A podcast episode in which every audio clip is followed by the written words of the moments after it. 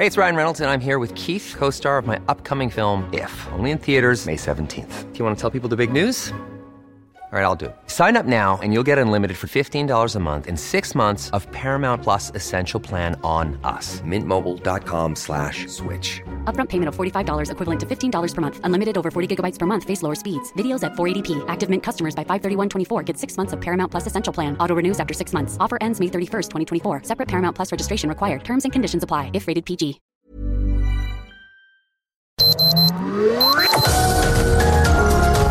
Heraldo Media Group presenta Sergio Sarmiento y Lupita Juárez. Información veraz y oportuna con un toque personal y humano. Por El Heraldo Radio, donde la H suena y ahora también se escucha.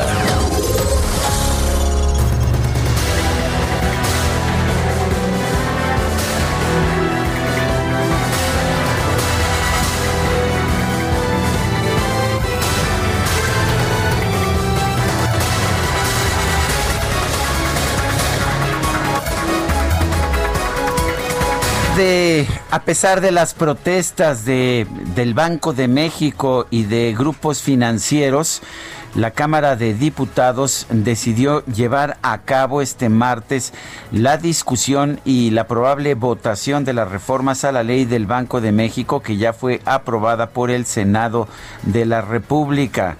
La Comisión de Hacienda aún no ha procesado la minuta de los senadores y no había dictamen ni las mesas de trabajo interinstitucionales que se ofrecieron, que ofreció el senador Ricardo Monreal. Sin embargo, el presidente de la Junta de Coordinación Política de San Lázaro, Ignacio Mier de Morena, dijo que se decidió incluir en la sesión de este martes la discusión y votación de la ley del Banco de México así como otros temas como la Ley de Seguridad Nacional, la Ley General de Vías de Comunicación.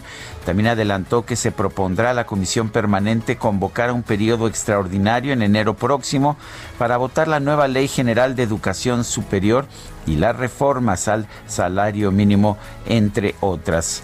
En una reunión virtual con la Asociación de Bancos de México y directivos de diversas instituciones bancarias, los legisladores de la 4T de la Comisión de Hacienda calificaron de alarmista, exagerada, intimidatorio y hasta de amenaza la posición de la banca y del Banco de México sobre la iniciativa. El grupo de Morena les advirtió que seremos los diputados quienes decidiremos si la iniciativa pasa o no. Son las 7 de la mañana con 2 minutos, 7 con 2. Hoy es, hoy es 15, 15 de diciembre. Y bueno, pues es también, uh, es martes, ¿verdad? Martes 15 de diciembre, ya no me acordaba ni de qué día, en qué día estoy viviendo, qué mal estoy, Guadalupe Juárez, ¿qué te puedo decir? Lo que sí le puedo decir a ustedes es que si se queda con nosotros estará bien informado, se enterará hasta qué día de la semana es, por lo menos es, yo me estoy enterando en este momento, es martes, a pesar de que parece que ya andamos por ahí Es del viernes, jueves. ¿no? Yo, iba- yo en la mañana ya ves que siempre pongo un saludito en Twitter ¿Ah, sí? y puse feliz viernes a todos y después dije, ah, caray, No no es es viernes. es, martes. Y, y de paso, pues ya sabes, no martes ni te cases ni te embarques y si puedes, en estos tiempos covidosos, pues ni de tu casa te apartes. Pues, pues así parecería ser. Pero bueno, lo que pasa es que si ayer cerraron los comercios formales en el centro, hay que ir hoy, ¿no es así? No queda de otra. Ay, no, bueno, pero, pero Oye, ya vienen las posadas. Ya vienen están, las posadas. Están, están de ganga las piñatas, ¿verdad? es que nos mandaron. Ay, no, nos A ver, mandaron. platícalo, platicas tú, No, no, no, no, platícalo tú. Bueno, nos mandaron, más bien le mandaron a Guadalupe Juárez una fotografía misma que yo, este, que yo también ya, de la que me reí. Es un, pues una tienda ahí, no se dice en dónde, y están vendiendo piñatas. Dicen piñatas una por 100 pesos, dos por 180, gratis un palo. Eso es lo que están. Pues es que están de oferta. Sergio. Pues están Hay de que estar de oferta. ¿Y qué dijiste rápidamente? Hay que aprovechar, ¿no? Este, eso dije, eso dije, pues este, estas gangas no se repiten todos los días. Pero ¿qué te puedo decir, Guadalupe Juárez? Ya sabes que estarás bien informada aquí si te quedas, pero también podrás pasar un rato agradable porque Guadalupe Juárez ya sabes que no se aguanta. Ay, que vamos a que, que después, dicen acá en la producción. Ah, sí, tienes que dar más información. Que todavía no empiezan las gozadas, que nos ah, pongamos a trabajar. Son mañana, ¿verdad? El 16, el 16 empiezan las posaditas. a partir de mañana puro puro desrelajo aquí. Me parece que sí. Bueno, creo que con Susana distancia, ¿Es ¿eh? cierto que se van de vacaciones los diputados y los senadores? Pues todo el mundo se va, Sergio. Menos nosotros, ¿verdad? Aquí vamos a andar. Ay, qué triste. La buena, la buena. Vamos a ver qué nos dice Itzel, pero corre el rumor de que hoy es martes de quincena. No, hombre, esa es la mejor de todas. Y bueno, pues eh, fíjate que en espera del primer cargamento de la vacuna de los laboratorios Pfizer y BioNTech, que ayer salió de Michigan, Estados Unidos, Hugo López Gatel confirmó que alrededor de 22 del 22 de diciembre comenzará la vacunación, pero el viernes habrá un simulacro habrá un simulacro de vacunación. No sé si ustedes se animen. El simulacro? Va a haber un simulacro de vacunación por si te animas, ¿eh? Bueno, en la mañana se hizo un, eh, pues un encuentro, un, una encerrona, dicen, con el grupo técnico y de logística que incluyó las Fuerzas Armadas. El miércoles estarán en la Ciudad de México y se va a hacer una capacitación general a todo el personal que va a estar involucrado en la aplicación de esta primera fase.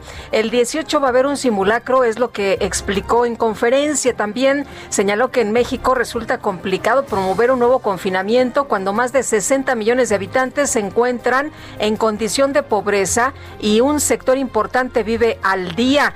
Cuando uno piensa en confinar, obliga a las personas a que permanezcan en sus casas. Lo hemos escuchado en diversas voces, en columnistas, en redes sociales que dicen que obliguen, obliguenlos a quedarse en casa.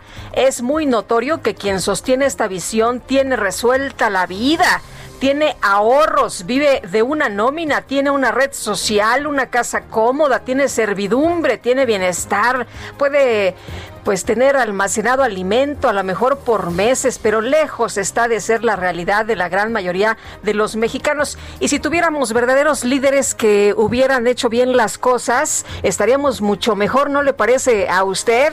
En vez de darnos recetando esta eh, eh, retaíla de, cuestiones de, de quién sí está muy cómodo y quién no, me parece a mí que pues estaríamos todos, porque no hay que distinguir entre mexicanos pobres, medianos y ricos, sino que eh, si se hacen bien las cosas desde el gobierno, si se hubieran bien eh, hecho bien las cosas desde pues el principio, las cosas estarían totalmente distintas en este país, no tendríamos tantos muertos, ¿no? Pero bueno, en Estados Unidos y Canadá comenzaron ayer la inmunización. En el primer país, Sandra Lindsay, enfermera del jefe del eh, jefa de servicios de cuidados intensivos del hospital, el Jewish Medical Center, allá en Nueva York, se convirtió en la primera en ser vacunada. Y ayer ya, ya se hizo formal lo que sabíamos de hecho que era que era pues una realidad desde hace muchas semanas. Joe Biden se aseguró oficialmente la presidencia de los Estados Unidos después de que el colegio electoral confirmó su victoria ayer lunes. Esto pues ah, dio por fin a los intentos del presidente Donald Trump para echar para atrás el resultado en las urnas. Esta votación del lunes ejerce presión sobre los republicanos del Senado y otros que se han negado a reconocer la abrumadora victoria de Joe Biden. En algunos ah, estados se ha trabajado, los republicanos han trabajado para tratar de revertir la voluntad de los ciudadanos. Vale la pena señalar que estrictamente hablando no será sino hasta el próximo mes de enero que el Congreso de los Estados Unidos ya con pues ya con los nuevos diputados y senadores que han sido electos avale la legitimidad del triunfo. Hay quien tiene temor de que los republicanos pudieran votar en contra. Esto sería pues un rompimiento de hecho del orden democrático en los Estados Unidos. Por otra parte hay quien dice que pues que no, que no se prevé esa circunstancia. Por lo pronto Joe Biden es el presidente electo de los Estados Unidos. Eh, ya lo reconoció incluso Vladimir Putin, el único mandatario eh, que se sepa que no ha reconocido al presidente de los Estados Unidos, al presidente electo Joe Biden, es Andrés Manuel López Obrador. ¿El vecino? ese mero. Bueno, son las 7 de la mañana con 9 minutos.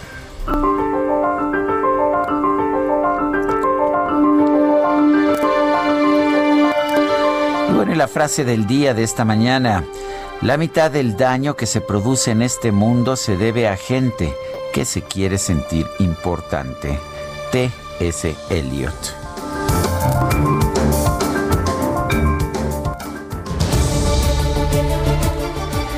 Y las preguntas, las preguntas que hacemos aquí todos los días, nos gusta preguntar, somos preguntones, es verdad.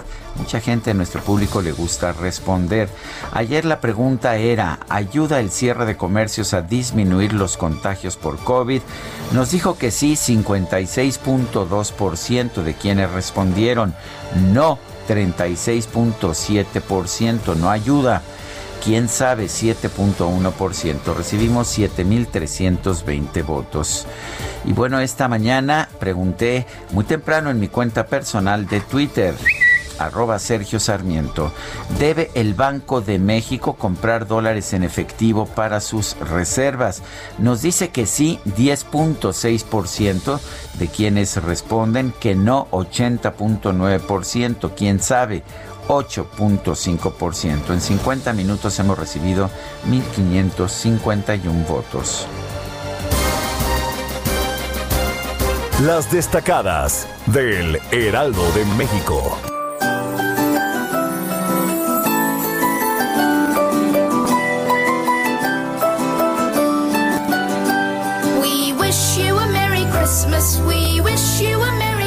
¿Sabes lo peor de todo, Guadalupe? ¿Qué? Que ¿sabes quién va a producir el programa del 25 que voy a conducir? El 25 de diciembre. Ay, ay, ay. Este, la, sí, la voz bonita de la radio, la, el, el cariño de todos los destacalovers, Itzel González, yo no sé qué voy a hacer. He pedido, he pedido un espacio para el Club de Scrooge y ¿sabes qué me han dicho? ¿Qué te dijeron? Nones para los preguntones. ¡Qué barbaridad! Mi querida Itzel, ¿cómo estás? Buenos días. Buenos días, no todo es risa y diversión. Tenemos que trabajar para el 25 de diciembre. Ya me lo recordó Sergio esta mañana. Ni modo. Unos descansan, otros trabajan y nosotros les seguimos informando, aunque sea 25 de diciembre. Y Oye, ¿sí Sergio, le vas a dar chance o no? Pues es que no ha caído allá con Quique. Ahí, ahí es don- donde se Uh. deposita. Hoy- hoy es Entonces, quincena, hoy es quincena. hoy es quincena. Hoy, Hoy es martes 15, 15 de diciembre. hoy, hoy, hoy. Hoy pagan. Ojalá que sea tempranito, que caiga antes de que salgamos del Noti, por favor. Un, un llamado especial a, a los encargados de eso, ¿verdad? Un guiñito. Y Sergio y Lupita, amigos, tenemos que trabajar porque ya se nos fue el tiempo encima. Así que, ¿qué les parece si comenzamos con las destacadas del Heraldo de México? En primera plana, en todo el país se agotan camas en hospitales por COVID. En el último mes, las áreas al 100% de ocupación por la pandemia crecieron 79%. El INER lanza alerta por falta de personal médico. País, respuesta. Tribunal Electoral da revés al INE. Revoca la decisión que impedía a AMLO hablar del proceso electoral. Ciudad de México de contagios, repunte por fiestas y reuniones. La ciudad vive un caso similar al de Nueva York, donde 73% de la transmisión del virus se debe a la actividad social en sitios cerrados. Estados, descontento civil, surgen grupos de autodefensas. Habitantes de Valle de Chalco crearon un grupo de seguridad. El ayuntamiento afirma que su origen es con fines electorales. Orbe William Barr deja cargo fiscal de Estados Unidos, contradijo las denuncias de Donald Trump de que hubo fraude en las elecciones. Meta, Tigres, Supremacía. Las de la Universidad Autónoma de Nuevo León se coronan ante el odiado rival y son las más ganadoras de la Liga MX femenil. Y finalmente, en mercados, en riesgo la economía Banjico en la mira. La Cámara de Diputados discutirá hoy sin cambios la reforma a la ley del Banco de México. Lupita, Sergio, amigos, hasta aquí las destacadas del Heraldo. Feliz martes. Gracias, Itzel. Muy buenos días. Son las 7 de la mañana con 14 minutos. Vamos a un resumen de la información más importante de este martes 15 de diciembre del 2020. El canciller Marcelo Ebrard informó que los fabricantes de la vacuna rusa contra el COVID-19 Sputnik 5 entregaron a la COFEPRIS la documentación necesaria para realizar estudios clínicos en México a fin de que se autorice su uso. Marta Delgado, la subsecretaria para Asuntos Multilaterales de la Cancillería, señaló que el pedido formal de la vacuna contra el COVID-19 de la farmacéutica Pfizer estaba programado para este lunes, por lo que espera que las dosis lleguen a México en un máximo de ocho días. La Secretaría de Salud Federal informó que en México ya hay 114.289 muertes por COVID-19 y 1.255.974 casos confirmados. Este lunes, la Ciudad de México llegó a 4.598 hospitalizaciones por COVID-19, la cifra más alta desde que comenzó la pandemia. La jefa de gobierno, Claudia Sheinbaum, aseguró que la capital ya cuenta con más camas y llamó a la población a respetar las medidas sanitarias recordar a la ciudadanía que estamos en el nivel de crecimiento hospitalizaciones todavía que se está ampliando la capacidad hospitalaria, pero es fundamental que disminuyan los contagios para poder entrar un proceso de estabilización en el crecimiento de las hospitalizaciones, que esperamos que eh, pueda mostrarse si todo si todo mundo cooperamos, pues a partir de la próxima semana.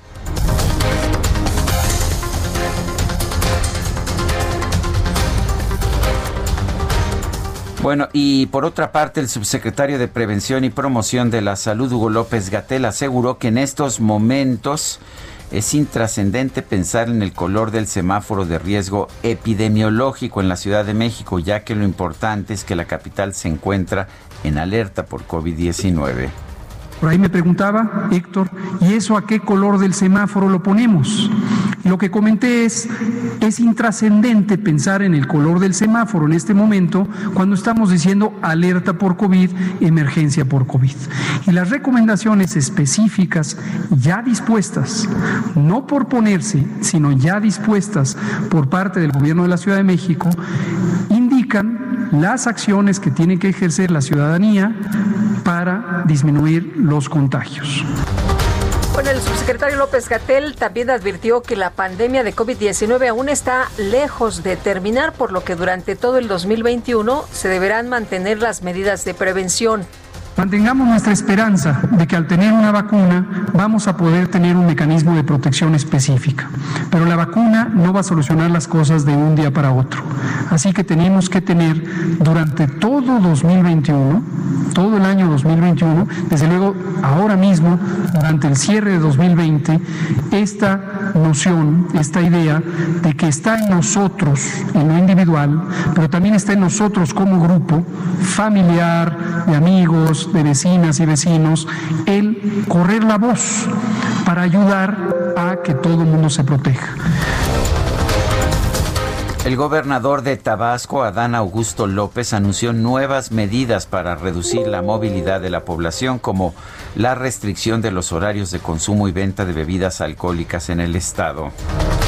Y el gobernador de Chihuahua, Javier Corral, informó que el Consejo Estatal de Salud acordó actualizar las medidas sanitarias contra el coronavirus, por lo que se determinó poner fin de la ley seca en la entidad y extender los horarios de operación en los restaurantes.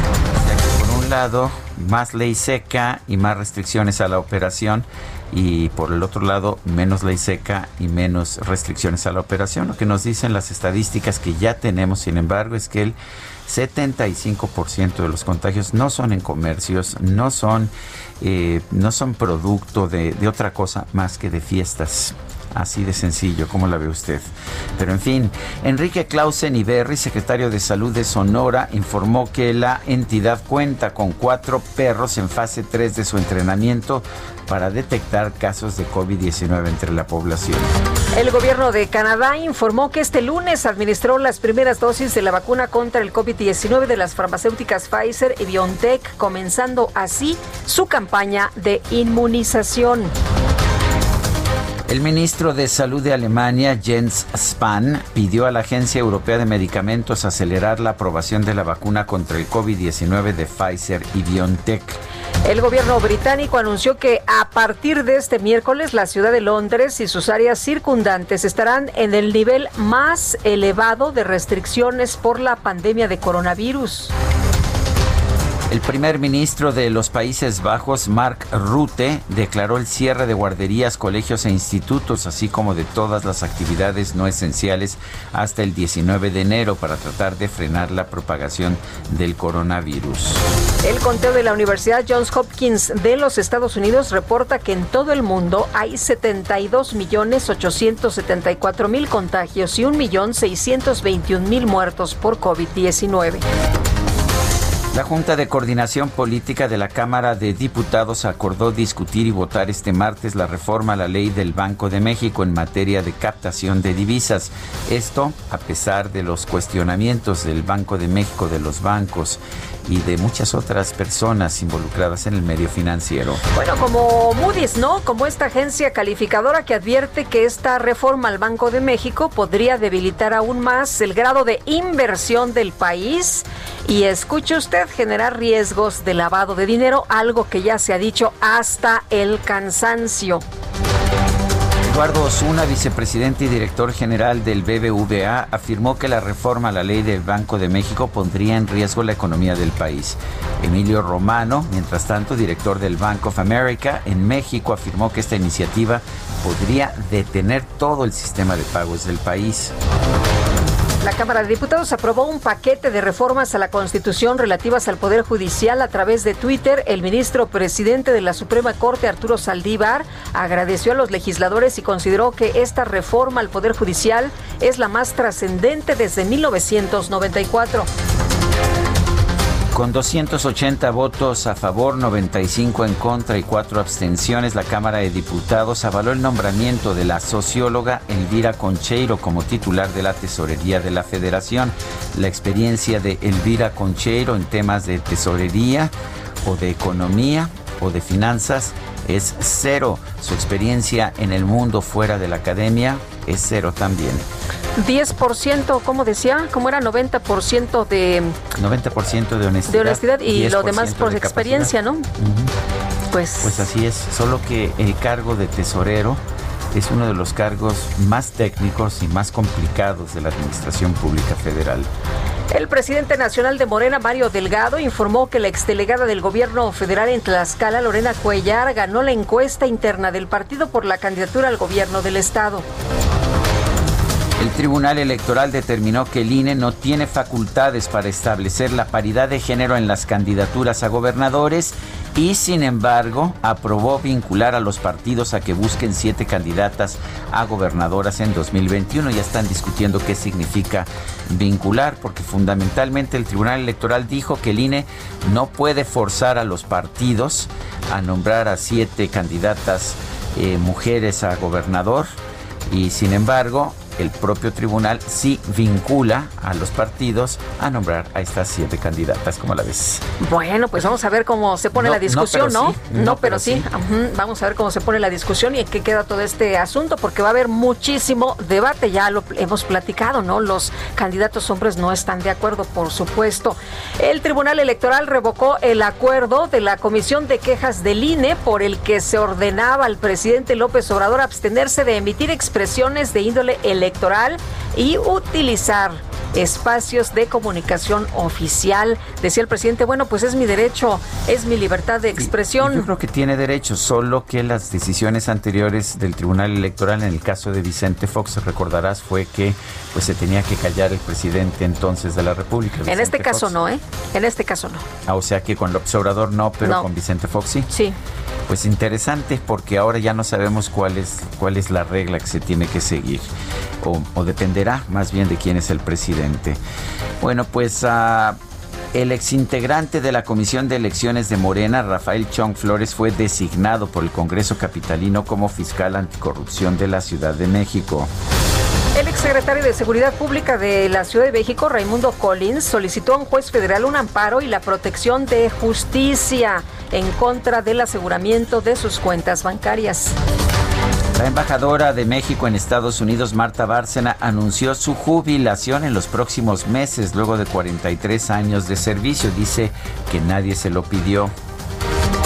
Este lunes, el Colegio Electoral de los Estados Unidos ratificó la victoria del candidato demócrata Joe Biden en las elecciones presidenciales del pasado 3 de noviembre.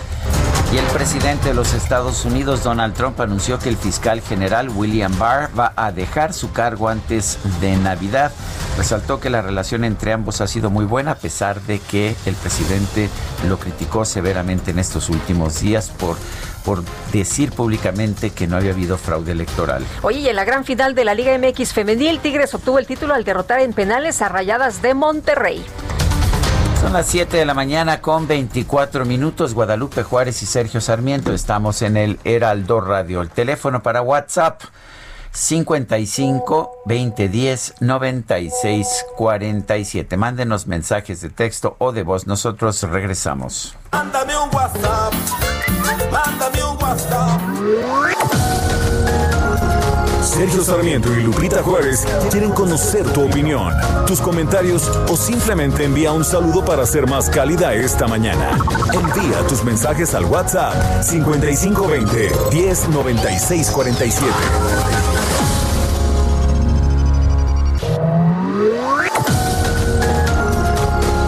Continuamos con Sergio Sarmiento y Lupita Juárez por El Heraldo Radio.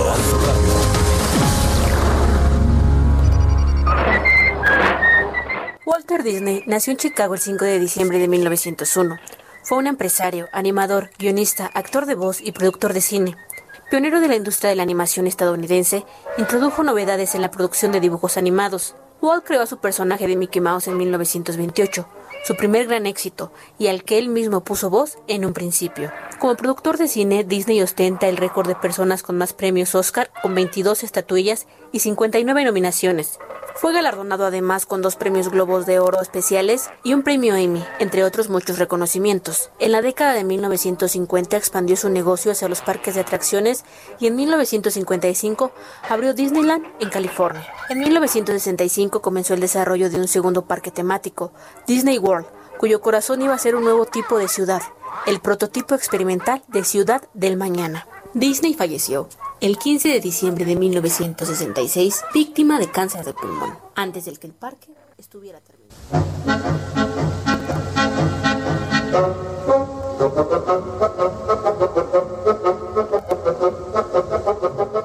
¡Hey! ¡Hola, amiguitos! ¡Soy yo, Mickey Mouse!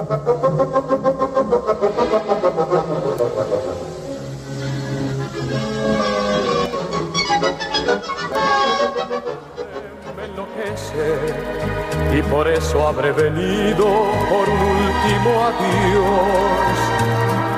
Yo no quiero con ello entristecerte, pues sé que es un martirio para los dos.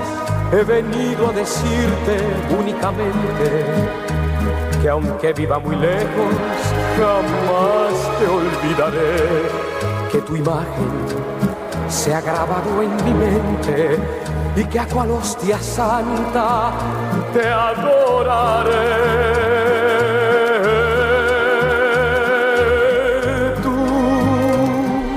Estamos escuchando por si no te vuelvo a ver de María Grieber en la interpretación de Chucho Avellanet.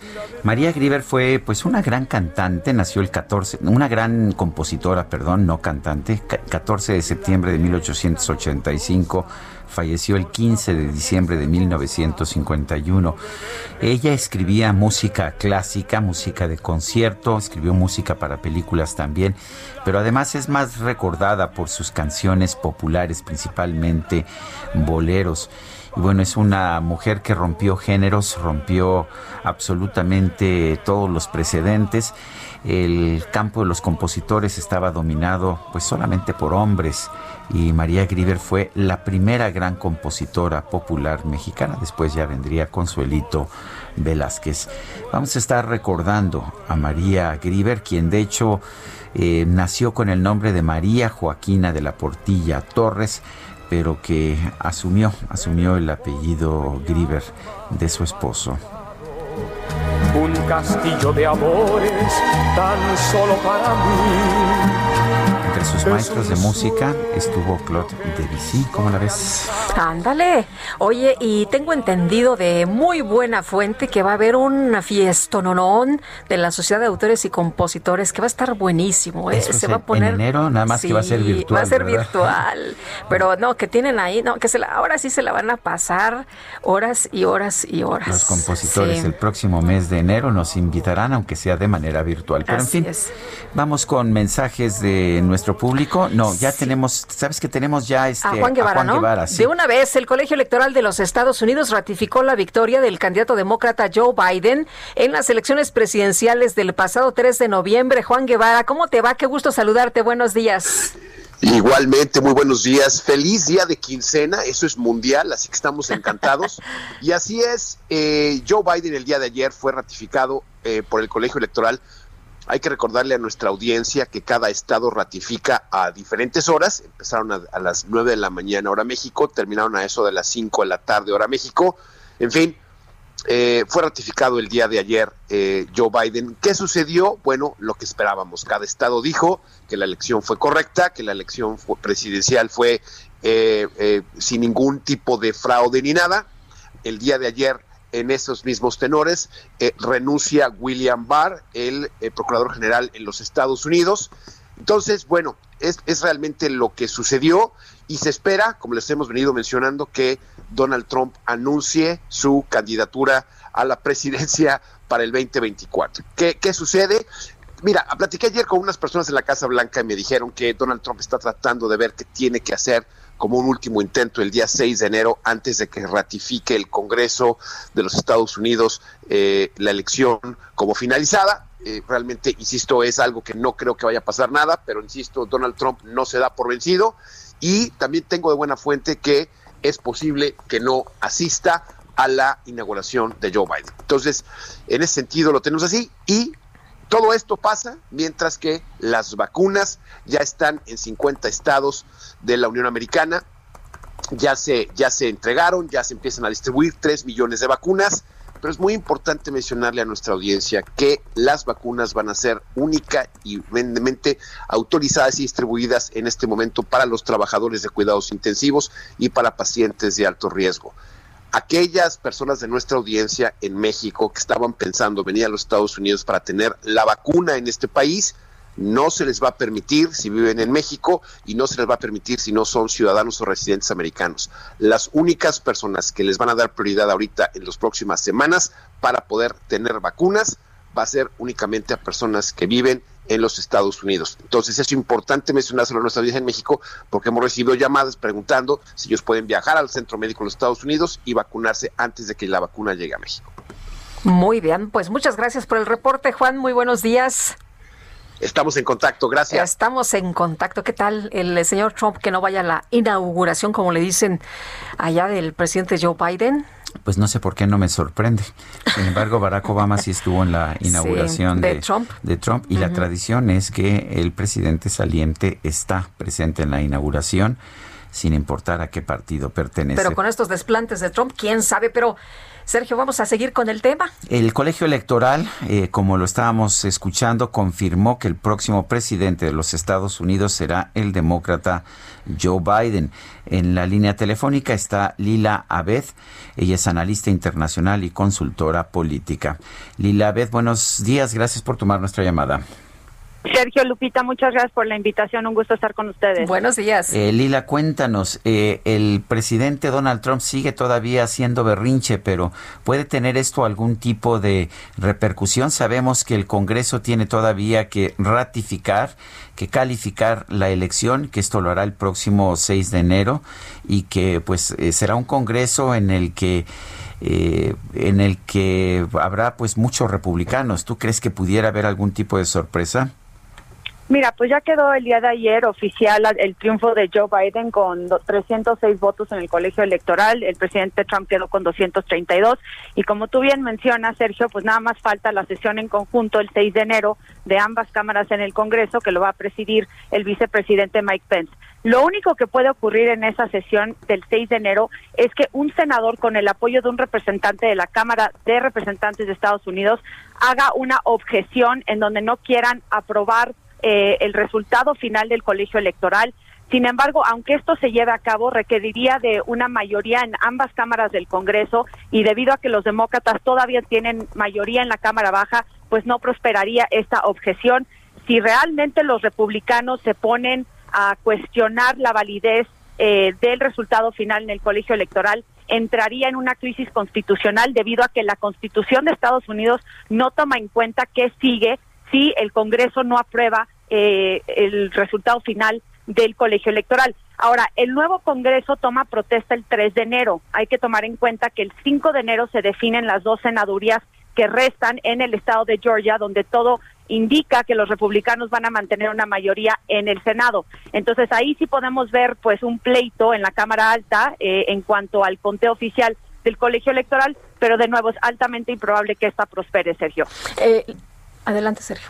Pues Lila, ¿cómo, ¿cómo ves tú la, la, relación ahora entre México y los Estados Unidos? El presidente de nuestro país es el único que no ha pues dado la bienvenida, no ha reconocido, no ha felicitado a Joe Biden. Sí, pues el día de hoy, hace un par de horas, el presidente de ruso, Vladimir Putin, también se sumó a todos los otros mandatarios que han felicitado al presidente electo debido a que ya de nuevo se convierte en presidente electo oficial después del el resultado que dio el colegio electoral.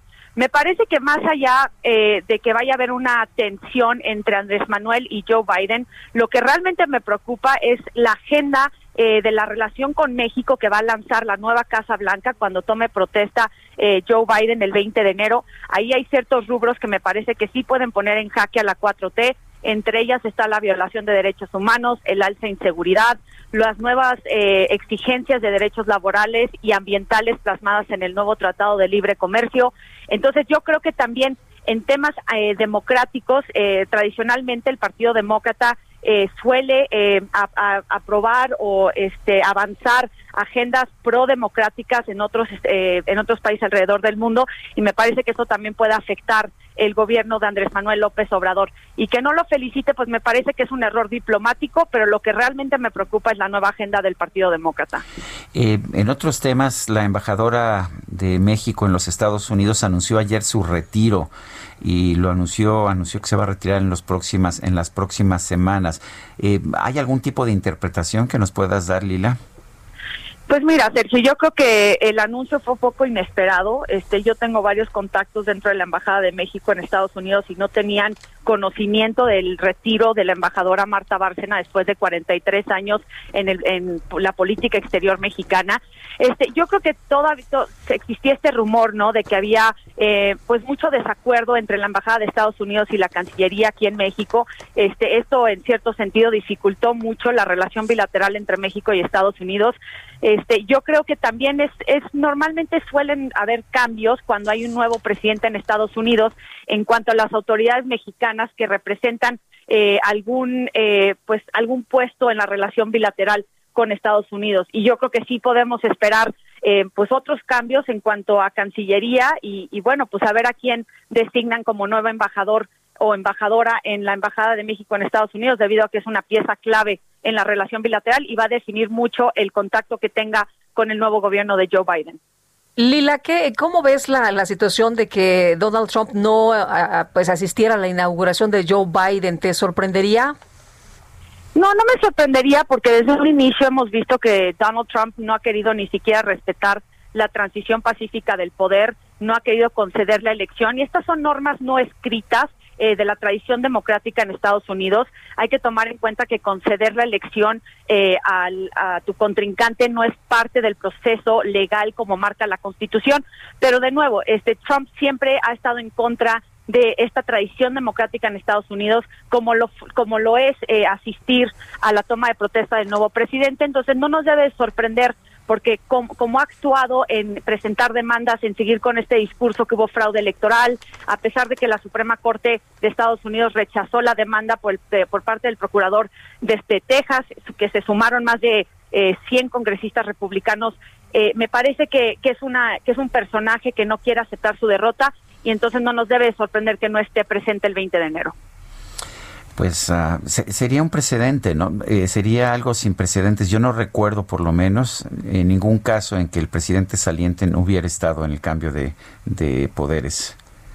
Sí, sí, sí marcaría un precedente, Sergio, este, y, y me parece que de nuevo empieza a deteriorar, ¿no? Estas tradiciones democráticas democráticas en Estados Unidos, si vemos el discurso que dio la noche de ayer el candidato, el presidente electo Joe Biden, este dijo que espera que nunca se, jamás se vuelva a repetir este asalto a la democracia estadounidense que ha lanzado el presidente Trump. En realidad ha debilitado la credibilidad, la legitimidad, no solamente del proceso electoral en Estados Unidos, sino de la democracia estadounidense y hay que tomar en cuenta que a pesar de que perdió el, el, presidente Trump, pues sacó más de 70 millones de votos y muchas de esas personas van a seguir creyendo que la que el proceso electoral, que la elección en sí y que Joe Biden va a ser un presidente ilegítimo. Y uno de los grandes retos que va a tener por delante Joe Biden, pues va a ser eh, tratar de unir a un país sumamente dividido, fragmentado y polarizado. Entonces va a tener que empezar con arreglar su propia casa antes de salir a abordar los temas importantes a nivel internacional.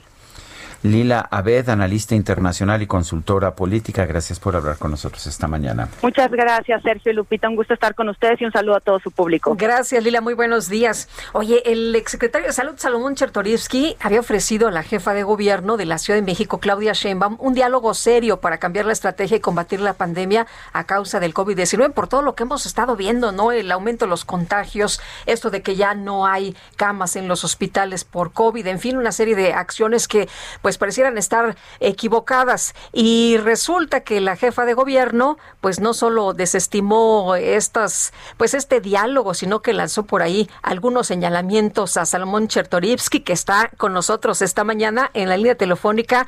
Salomón, exsecretario de Salud, ¿cómo te va? Qué gusto saludarte. Muy buenos días. Igual, Lupita, Sergio, qué gusto. Espero que ustedes, que la producción y que quienes nos escuchan estén con salud. Salomón, cuéntanos, ¿qué habría que cambiar en la estrategia para enfrentar la pandemia? Y digo esto además a sabiendas de que lo que se está haciendo en la Ciudad de México es muy distinto de lo que se está haciendo a nivel federal. ¿Qué cambiarías tú a nivel federal? ¿Qué cambiarías a nivel de la Ciudad de México? Eh, es correcto, Sergio. Eh, a ver, creo que, que hay que distinguir dos asuntos. Uno es lo que se está haciendo a nivel federal y Ciudad de México en materia de comunicación y lo que se está haciendo realmente como política sanitaria, porque tú tienes toda la razón, Sergio, en materia de comunicación, la Ciudad de México por lo menos ha sido más congruente, es decir, el, mientras el presidente de la República se ha negado rotundamente a utilizar un cubreboca, la jefa de gobierno, desde que se sabe que hay evidencia que el cubreboca funcione, eh, ha salido todo, todas sus conferencias este, con un cubreboca. Sin embargo, ni a nivel federal ni a nivel local se ha mandatado el uso del cubreboca en lugares públicos cerrados. Eh, eh, eh, por ejemplo, y esa es una medida fundamental que en cualquier país del mundo se trascendió a que si esto era una decisión individual o incluso, como se ha mencionado, de derechos humanos, sino tiene que ser el Estado mandatando una necesidad para cuidar a terceros. Es, es tanto como decir que es un derecho individual el manejar borracho. Pues no, este, porque si manejo borracho pongo en riesgo a otros. Lo mismo con el uso del cubrebocas. Segundo, se tienen que hacer mucho más pruebas, pero las pruebas para poder hacer búsqueda intencionada de casos, tanto para adelante para ver los probables contagios, como para atrás para buscar lo que hoy se conoce en el mundo que son los supercontagiadores y poderlos aislar de manera quirúrgica para no tener que regresar a cierres masivos sin ton ni son. Se tiene que acompañar también de una política que si bien no se ha querido una política económica masiva con inyección este contracíclica, pero hoy sabemos que por ejemplo eh, durante los meses de la famosa jornada de sana distancia, una parte importantísima del fracaso de la misma y por lo que esos dos meses no lograron contener eh, el contagio comunitario fue porque para muchas mexicanas y mexicanos simplemente el quedarse en casa y no percibir ingreso ese día resultó ser imposible. Entonces hoy sabemos, es clarísimo, que necesitamos algún mecanismo de sustitución de ingreso para aquellos que se vayan a tener que quedar en casa. Fíjense, uno de cada cinco personas, aún con síntomas, siguieron saliendo a trabajar porque no tenían la opción de quedarse en casa y no percibir ingreso. Entonces, urgentemente, si queremos hacer medidas bien puntuales, epidemiología de precisión y no cierres a lo tonto, necesitamos puntualizar este, algunas medidas. Eh, Salomón, eh, tengo entendido que había este préstamo de créditos a la palabra, pero en la mayoría de, los créditos, creo que 80 mil créditos, no tenían fondos. Es decir, la gente estaba esperanzada a recibir, aunque fuera este pues eh, apoyo, pero no, no, no, no tuvieron fondos. Es decir, no hubo este esquema para apoyar a las personas a que se quedaran en su casa y no tuvieron de otra más que salir. Así es, mira, este, no tuvimos como en otros países eh, un financiamiento decidido primero para apoyar el flujo de los negocios y que no tuvieran que cerrar. En el país son un millón de pequeñititos negocios, digo, estamos hablando de, de las más de 200 mil estéticas, de las más de 230 mil papelerías en el país, las tiendas de abarrotes, los restaurantes, que sin flujo un par de meses es muy difícil que sobrevivan y una vez que cierran la cortina, pues se acabó. Y la otra, pues apoyar el empleo, es decir, los meses complejos en muchos de los países desarrollados en el mundo hubo un subsidio para no despedir trabajadores. En nuestro país, pues, pues, pues no lo hubo. Eh, y tercero, yo, yo insistiría, Lupita, hay un tema de muchísima gente que tiene una ocupación no necesariamente asalariada, y simplemente no puede quedarse en casa y no percibir un ingreso porque el día que lo hace, ese día no hay comida en la mesa. Entonces creo que como vienen las próximas semanas, que van a ser las más difíciles, ya en estos días en la Ciudad de México, en la última semana se triplicó diariamente el número de hospitalizados. El día de ayer ya rebasamos el pico que habíamos tenido el 22 de mayo en número de hospitalizados y déjenme decirlo con toda puntualidad, en la Ciudad de México, los hospitales con unidades de cuidado intensivo, donde hay médicos y enfermeras capacitados para poder atender un caso grave, están hoy saturados. No solo eso, hay que decirlo con toda puntualidad, ya tomando en cuenta el exceso de muerte, los estudios de exceso de muerte, los oficiales en la Ciudad de México han fallecido uno de cada 270 capitalinos. Estamos viviendo la tragedia más grande de los últimos 100 años este, en nuestro país y eso nos tendría que llevar a una discusión seria sobre la corrección en las medidas, porque si no parece pues que nada más echamos buenos discursos, buenas intenciones, pasamos la responsabilidad a los ciudadanos, pero el gobierno federal y en este caso el gobierno de la capital, sus medidas siguen siendo tímidas, siguen siendo tardías y no suficientes para enfrentar la temporada invernal que va a acelerar de manera importante el número de casos y lamentablemente el número de fallecimientos. Salomón Chertorivsky, exsecretario de Salud, gracias por hablar con nosotros. Muchas gracias a ustedes, que haya salud y hay que cuidarnos. Gracias, buenos días. Son las 7, 7 de la mañana con 51 minutos. Vamos con Mónica Reyes, nos tiene información. Muy buenos días, gracias, gracias. ¿Cómo están? Qué gusto saludarlos amigos. Aquí estamos con Sergio y Lupita para platicarles de un kit navideño que bueno, debemos de tomar en cuenta para esta Nochebuena. Pao Sasso ya está lista para platicarnos al respecto. Adelante, Pao. Gracias, Moni. Así es. Pues, ¿qué es lo primero que vemos últimamente en las personas? Pues las máscaras y las caretas. Por supuesto. Y esto justo nos otorga, además de protección, pues estatus y elegancia. Y recientemente, en septiembre, hubo una Mask Fashion Week en París mm. y llegó a México y nosotros les traemos un kit súper ganador con ocho máscaras que vienen directito de París que serán vendidas pagando únicamente el 10% de su valor original hasta agotar inventarios, que esto es muy pronto, así que vaya marcando al 800 mil 800 mil o visite granfin.mx y lleves esas ocho máscaras de moda que cuáles son. Primero son dos caretas Chopard, que es una para hombre con un elegante y discreto diseño y una para mujer con pedrería fina de la casa Chopard. Además de esto van a ir dos máscaras Elite fabricadas con Neoprene Extreme, que es una formal y otra deportiva según la ocasión en la que la quieres utilizar, Moni. Luego, dos máscaras Lips, que estas a mí me encantan porque son las únicas totalmente transparentes y fabricadas con un material antibacterial. Con esto puedes ver la sonrisa de las personas, las expresiones, es maravilloso. Tu maquillaje, todo como mujer. Que tanto nos cuesta. Claro, ese labial. Claro, tres y también vamos vamos a, mandarles dos máscaras antifluido fashion con tres capas de protección, que estas son reforzadas con microesferas de carbón y garantizan 100% de protección. O sea, por el precio de una sola máscara te llevas ocho, marcando en este mm. momento el 800 230 800 230 o visitando granfin.mx porque ¿qué esperas para pedir este regalo tan ganador para, ti y toda tu familia, Moni? Claro, para que uno mismo se lo dé y también a la gente que quiere. Pau, hay que marcar en este momento 800 230 Gracias. A ti. Continuamos. Y son las 7 de la mañana con 54 minutos. Nos gustaría escuchar sus saludos, sus opiniones, sus comentarios, hasta sus recuerdos, recuerdos a la progenitora. Todo, todo se vale. Total, hoy es, estamos en diciembre, nos falta un día para las posadas. De manera que puede usted mandarnos mensajes de voz o de texto a nuestro número de WhatsApp 55 20 10 96 47. Y como somos muy versátiles, tenemos número de WhatsApp y tenemos número de WhatsApp también, el que usted prefiera. Regresamos en un momento más. La de tan chiquito pie, tú,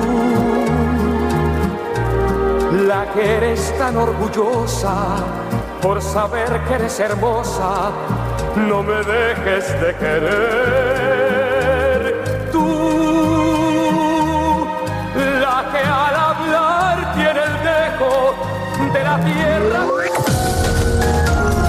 Sergio Sarmiento y Lupita Juárez quieren conocer tu opinión, tus comentarios o simplemente envía un saludo para ser más cálida esta mañana. Envía tus mensajes al WhatsApp 5520 109647.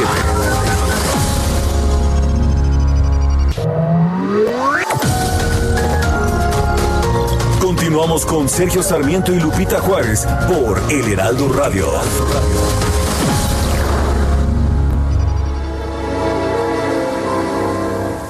Te quiero.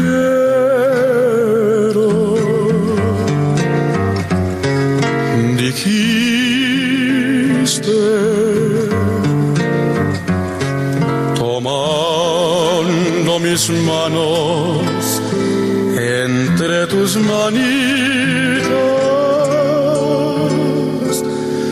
de blanco marfil sentí en mi pecho un fuerte latido. Después un suspiro y luego el chasquido de un beso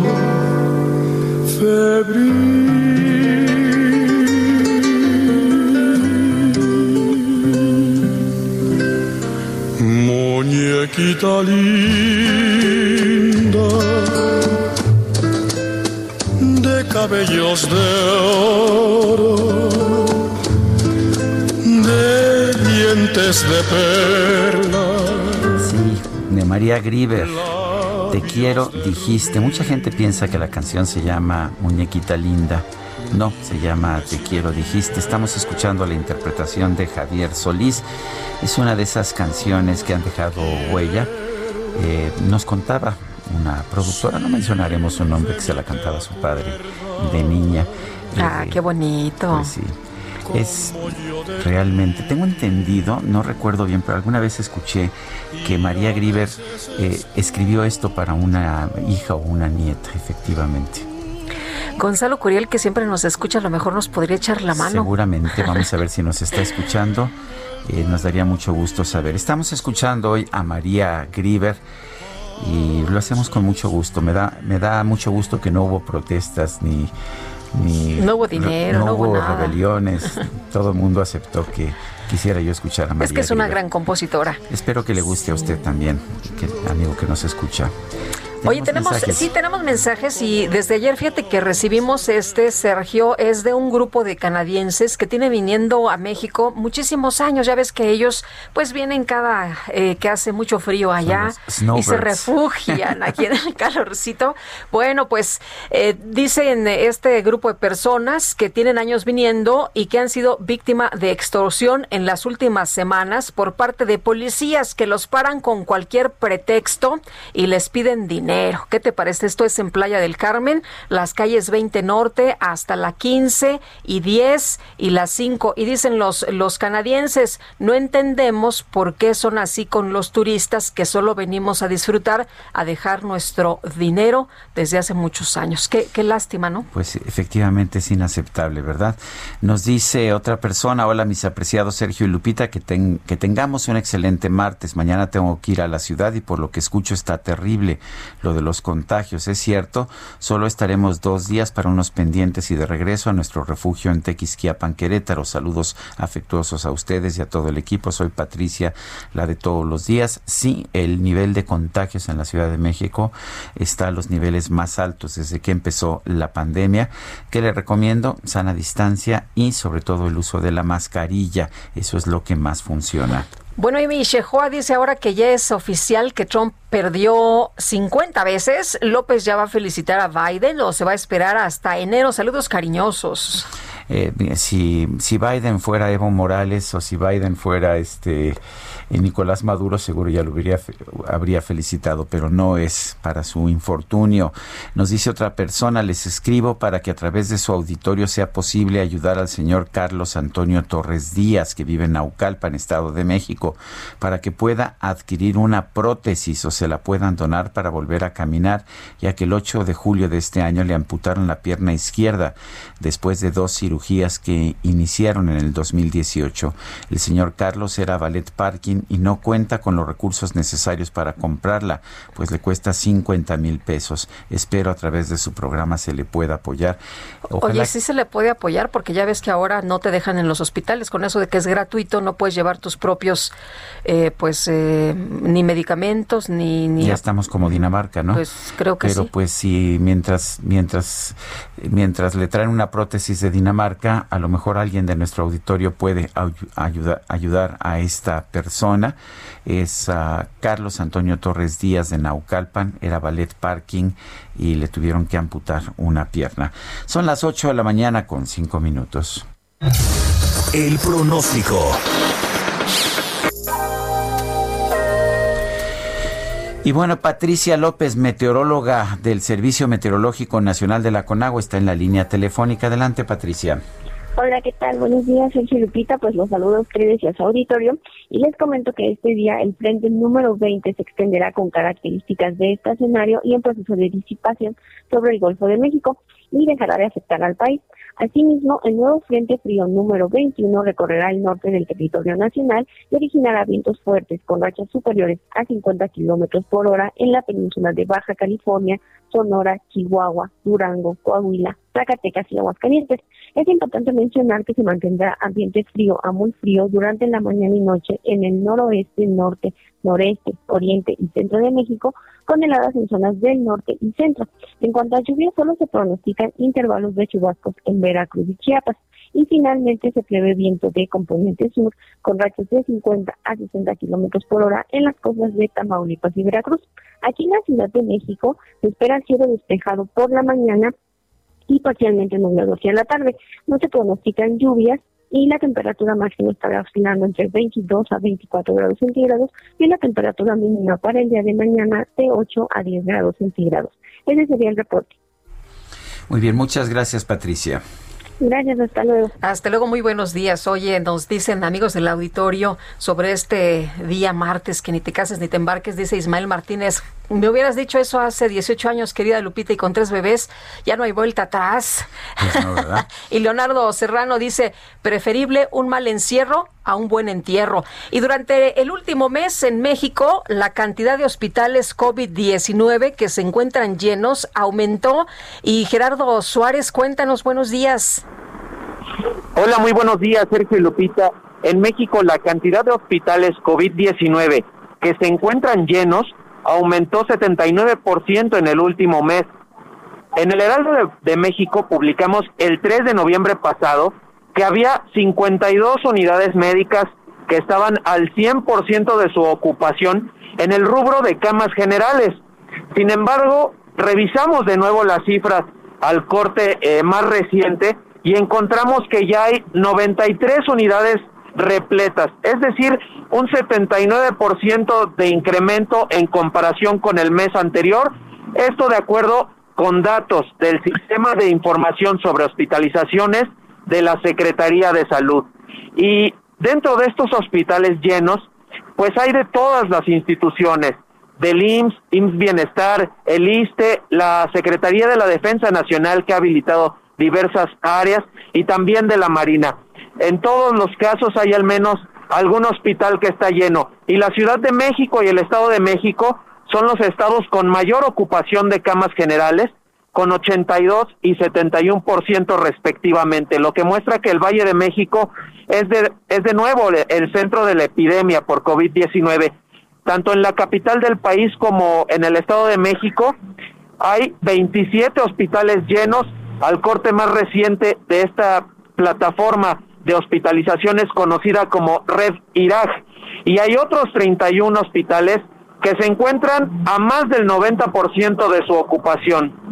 Eh, la situación pues sigue en aumento en el caso de las hospitalizaciones y pues es muy alarmante debido a que algunas unidades en estos días que hemos recorrido, pues reportan que ya se encuentran rebasadas, que llega más gente de la que pueden admitir a estas eh, a estos hospitales, así que hay que acatar las medidas preventivas y en la medida de lo posible el confinamiento. Este es el reporte.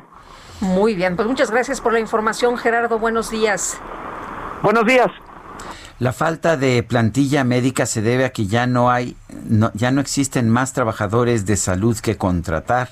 Esto lo declaró el director del Instituto Nacional de Enfermedades Respiratorias, Jorge Salas Hernández.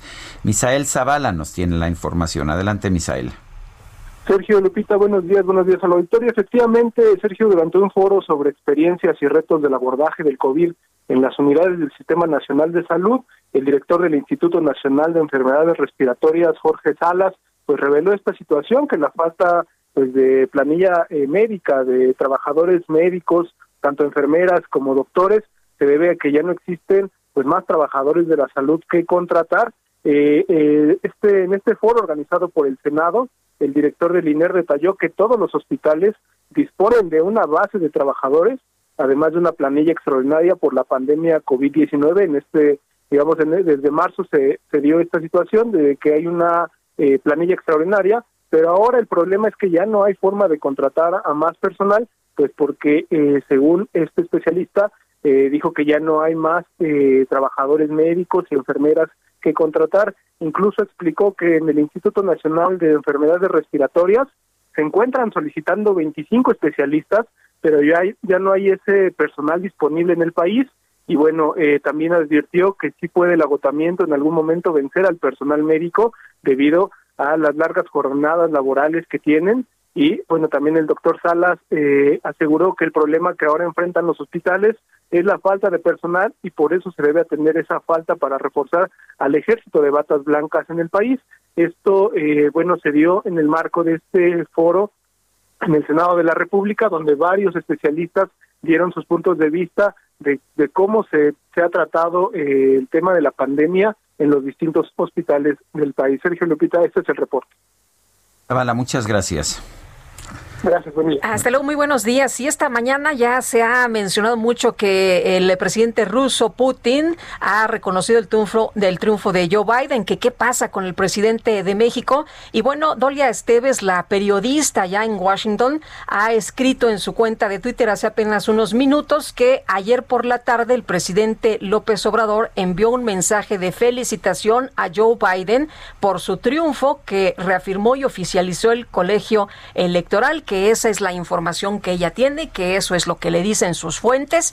Y bueno, si esto ha ocurrido así, no sé por qué no lo han hecho oficial no lo han hecho público. ¿Les da pena felicitar Pues quién sabe, Sergio, no lo sé, ese es un misterio para mí. No sé si ya eh, a lo mejor en alguna cuenta del gobierno, de la Cancillería, yo no he visto nada tú. No, no, no, ha habido en este momento ningún anuncio oficial de que eh, se está felicitando a Joe Biden y en cambio sí hubo un anuncio oficial de por qué no se le estaba felicitando en su momento, de manera que pues mientras yo no vea la felicitación, asumiré que el presidente no ha felicitado a Joe pues, Biden, independientemente de lo que diga mi queridísima no, Dolly Sí, no hemos visto, nosotros no hemos visto nada.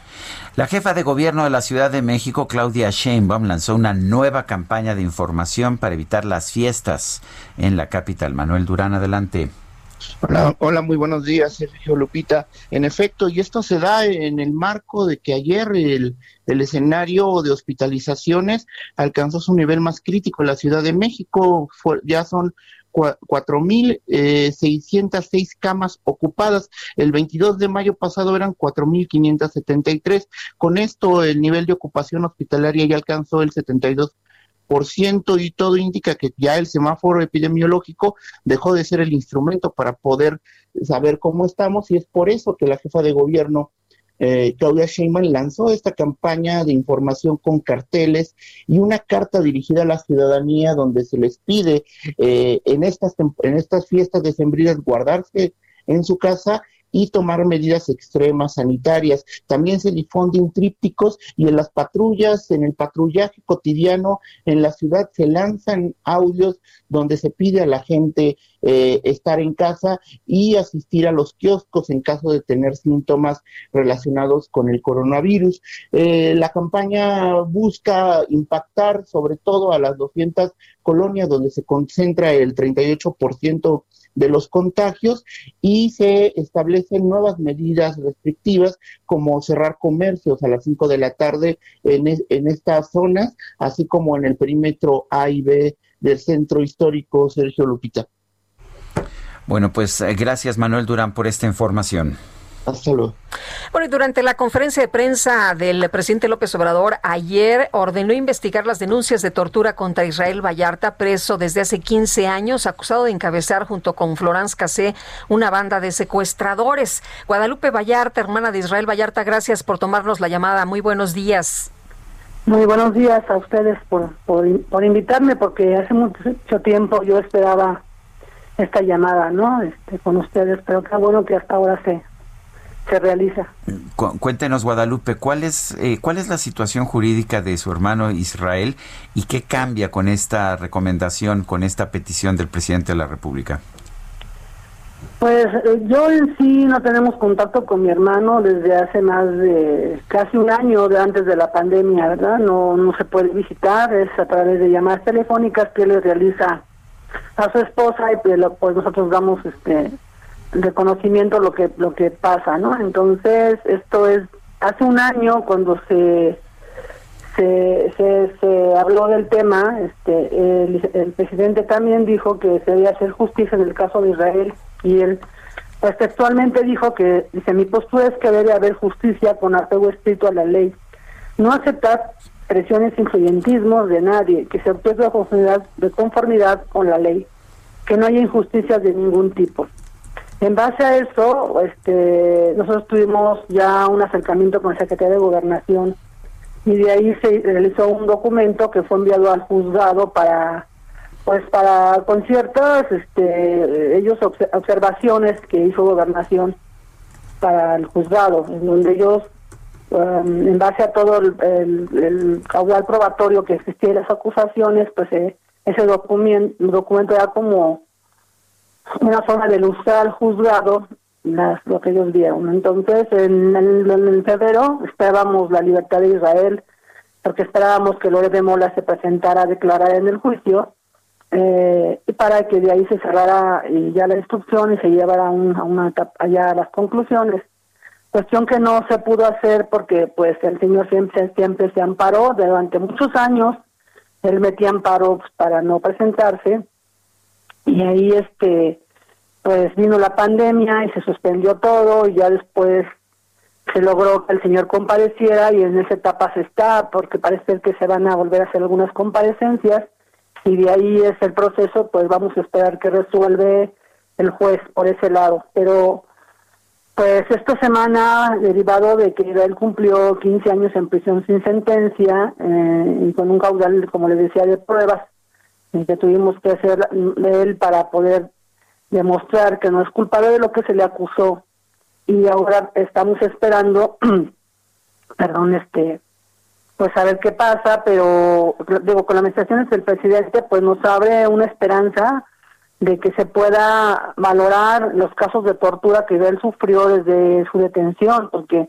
ahorita llegó al punto de las prisiones, ¿no? Él tuvo muchos eventos desde el momento de su detención el día 8, en un estacionamiento, eh, posiblemente del asiedo, él tuvo torturas este en el rancho La Chinita durante el montaje, nuevamente en la sierra, ahora sí, después en la casa de arraigo, y después cuando él fue llevado en este a, la, a, los penales, pues ahí también tuvo una serie de eventos de tortura siempre, siempre. Para él este no hubo nunca una por parte de la, de la CNDH, aunque hubo muchas denuncias y todo eso, pues no se manifestó ni siquiera por una investigación, siempre se quedó una simple orientación de queja.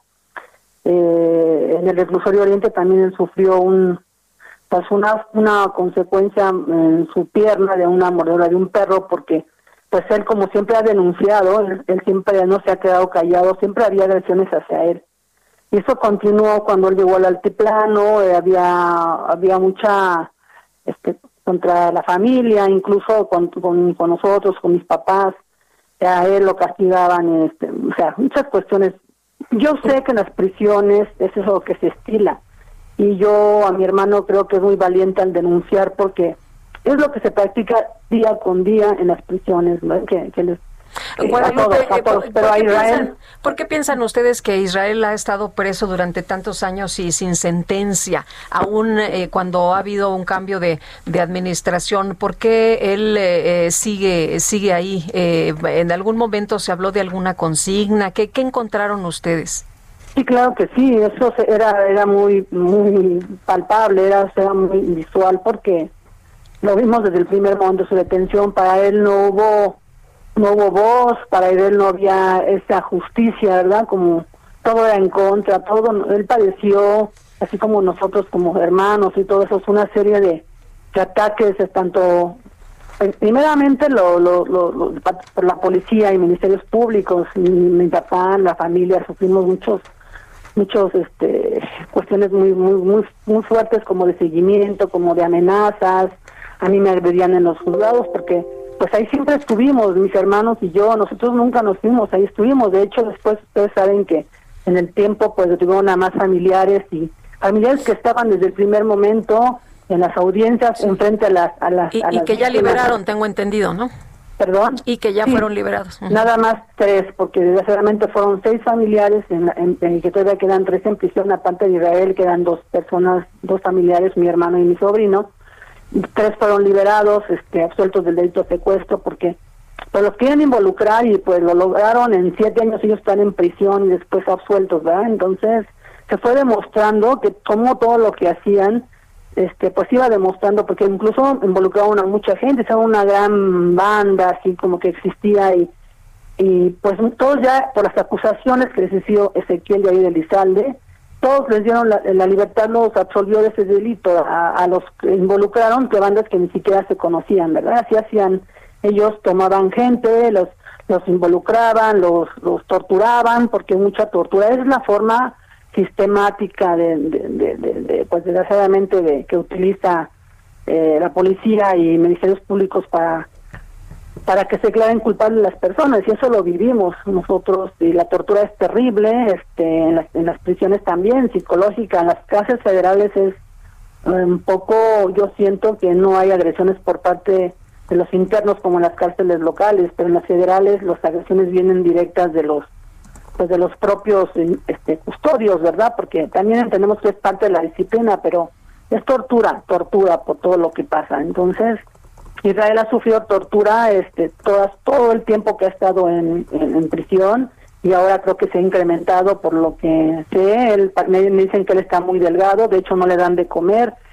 Esperemos que a partir de la denuncia que él hizo, esto cambie para él, porque para él es una protección. Y el hecho de que todos sepan, y los medios de comunicación, y lo que está pasando, a mí se me hace que va a cesar un, esa parte de, de, de, de la, de, la tortura, y no solo para él. Esperemos que, que esto sea algo para que Israel pueda, lo que está haciendo Israel sea para que cambien un poco las prisiones, porque a fin de cuentas tienen derecho, la, la, la, los, los juzgados de ejecución de pena, la ley de ejecución de pena dice eso, que ellos tienen derechos, ¿verdad?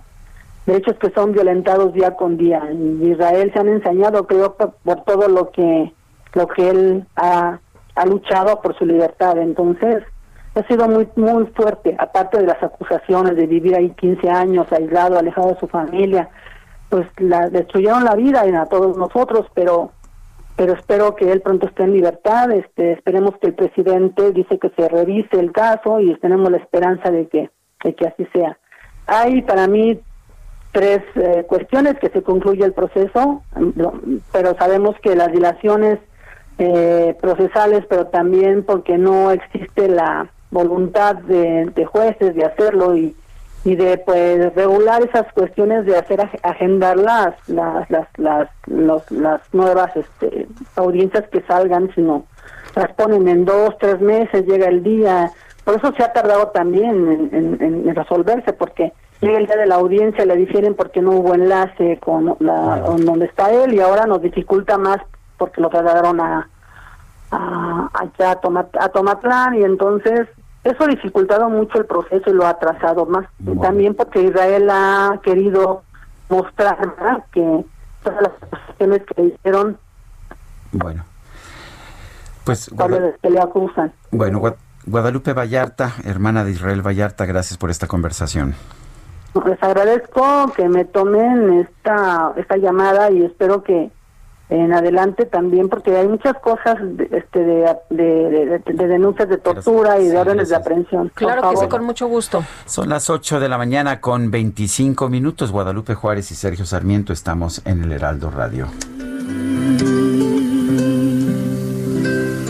Muñequita Sergio Sarmiento y Lupita Juárez quieren conocer tu opinión, tus comentarios o simplemente envía un saludo para ser más cálida esta mañana. Envía tus mensajes al WhatsApp 5520 109647.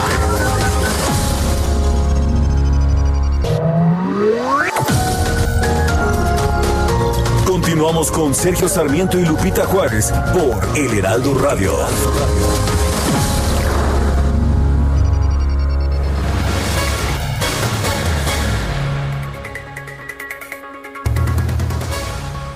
Citibanamex presenta. ¿Qué tal amigos? Muy buenos días. Les platico que Educación Financiera Citibanamex fue el primer programa de educación financiera en el país y su misión por 16 años ha sido ayudar a las personas a administrar mejor su dinero. Para conocer más, invitamos a Juan Luis Ordaz, director de Educación Financiera de Citibanamex y coordinador del Comité de Educación Financiera de la Asociación de Bancos de México. ¿Qué es eso de la renta fija y la renta variable? Bueno, la renta fija es algo, vamos a decir, yo pongo mi dinero en algún lugar, pero desde el principio yo ya sé cuánto voy a ganar.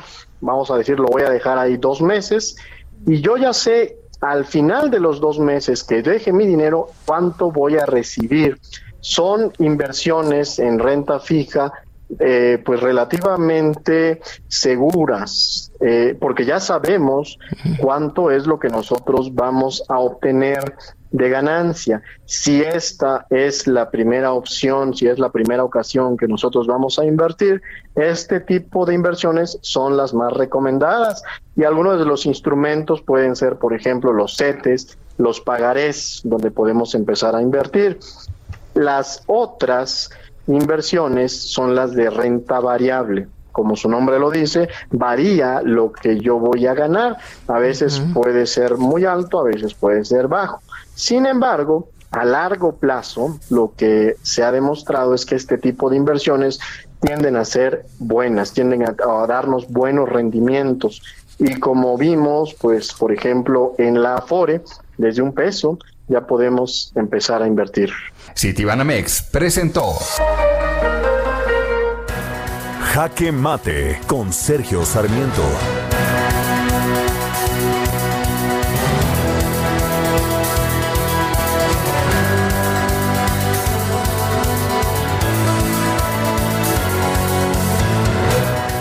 Por supuesto que hay que cuidar al Banco de México y me parece un error que el senador Ricardo Monreal no haya consultado con el Banco de México antes de impulsar la iniciativa para la compra-venta de dólares o para la compra por parte del Banco de México de dólares en efectivo.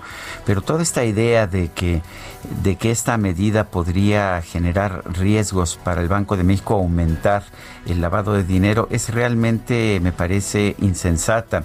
Las reglas que se aplican actualmente en la banca mexicana para para la venta de dólares son muy estrictas.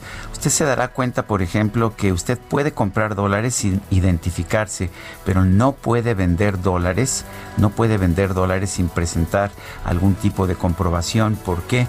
Porque las reglas que se establecieron en 2010 para la banca mexicana establecen límites muy estrictos para la cantidad de dólares que un mexicano puede cambiar a pesos en un momento determinado. Son uh, determinaciones que se hicieron por presiones del gobierno de los Estados Unidos para evitar precisamente el lavado de dinero. Las personas físicas cuentavientes de alguna institución, esto es que son identificadas plenamente, solamente pueden realizar operaciones por un máximo de 4 mil dólares mensuales. Los no cuentavientes y residentes nacionales pueden hacer operaciones solamente por un máximo de 300 dólares diarios y 1.500 dólares acumulados al mes.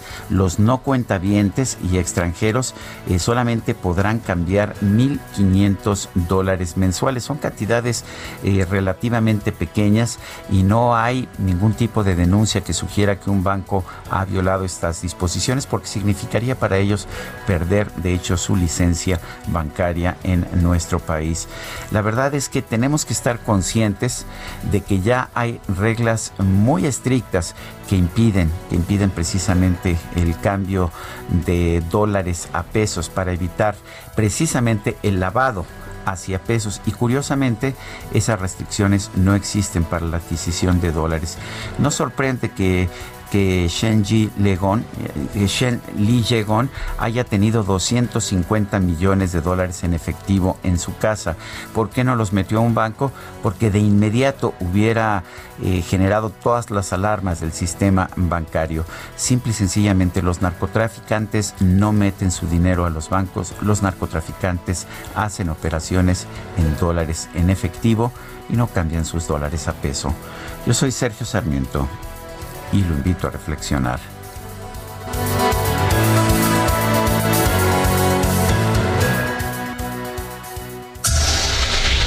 El Químico Guerra con Sergio Sarmiento y Lupita Juárez. ¿Cómo estás, Químico? Muy buenos días. Hola, Lupita, buenos días. Sergio, muy buenos días. Bueno, pues con esto de la pandemia y el aumento en las muertes, etcétera, es conveniente y es importante que volteemos a ver qué lecciones vamos a sacar de esto y cómo podemos mejorar en realidad la eh, salud de la población. Las directrices de la OMS, por ejemplo, sobre la calidad del aire, ofrecen una evaluación de los efectos sanitarios derivados de la contaminación del aire, así como de los niveles de contaminación perjudiciales para la salud. O sea, debemos de darnos cuenta de que con esto que estamos sujetos a estas pandemias, pues mientras peor calidad del aire tengamos, más vulnerables vamos a ser a las muertes, a las eh, eh, carencias, ¿no? Y a, las enfermedades. Cuanto más bajos sean los niveles de contaminación del aire, mejor será la salud cardiovascular y respiratoria de la población tanto a largo, eh, largo plazo, se Lupita, como a corto plazo. Mediante la disminución de los niveles de contaminación del aire, los países pueden, estoy citando a la OMS, pueden reducir la carga de morbilidad derivada de accidentes cardiovasculares y neuropatías crónicas y agudas, como el asma. De acuerdo a estimaciones de la OMS, la contaminación atmosférica en las ciudades de todo el mundo provoca, fíjense, 4.2 millones de muertes prematuras. si le juntamos las cuestiones de enfermedades infecciosas, contagio infecciosas como el, el COVID, bueno, pues con mala calidad del aire tendremos definitivamente peor salud.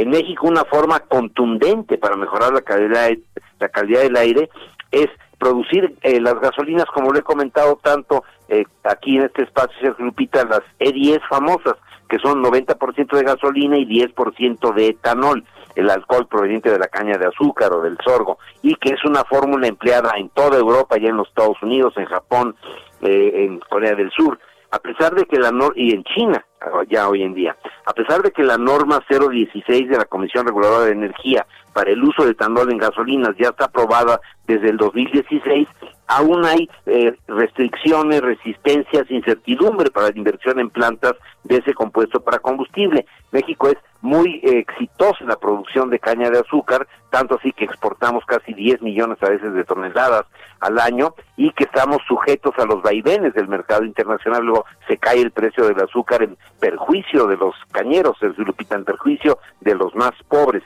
el etanol tiene un átomo de oxígeno en su molécula, lo que propicia una combustión más limpia. Es un oxigenante que podría sustituir a un oxigenante que estamos actualmente importando de los Estados Unidos con un gran costo y ese ese oxigenante además es cancerígeno, el MTB, está prohibido ya en los Estados Unidos y se podría, fíjense, César Lupita, bajar de golpe dos pesos por litro la gasolina, sustituyendo el MTB, que no se hace en México y se importa, por un oxigenante hecho en México y que eh, promueve el empleo en el campo. El etanol permitiría bajar instantáneamente este precio.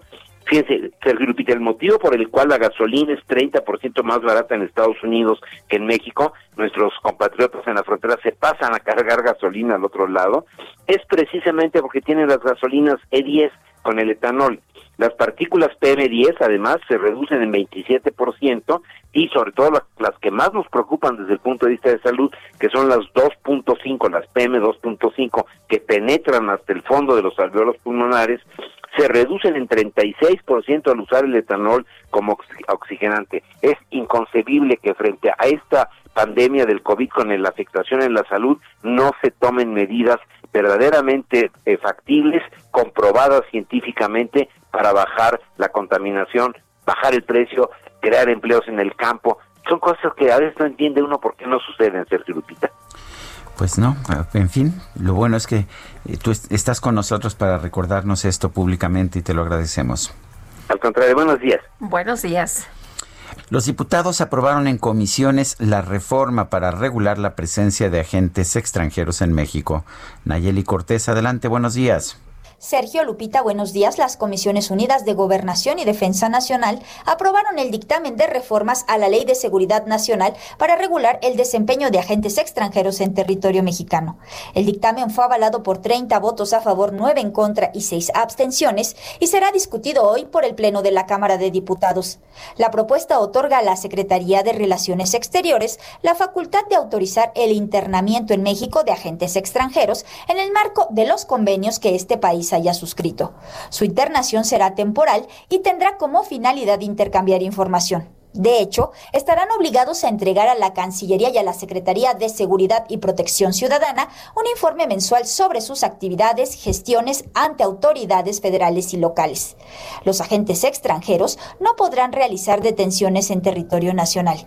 Si cometen delitos, no tendrán inmunidad y si incumplen lo previsto en los tratados internacionales que sustenten su presencia en México, serán expulsados. El reporte.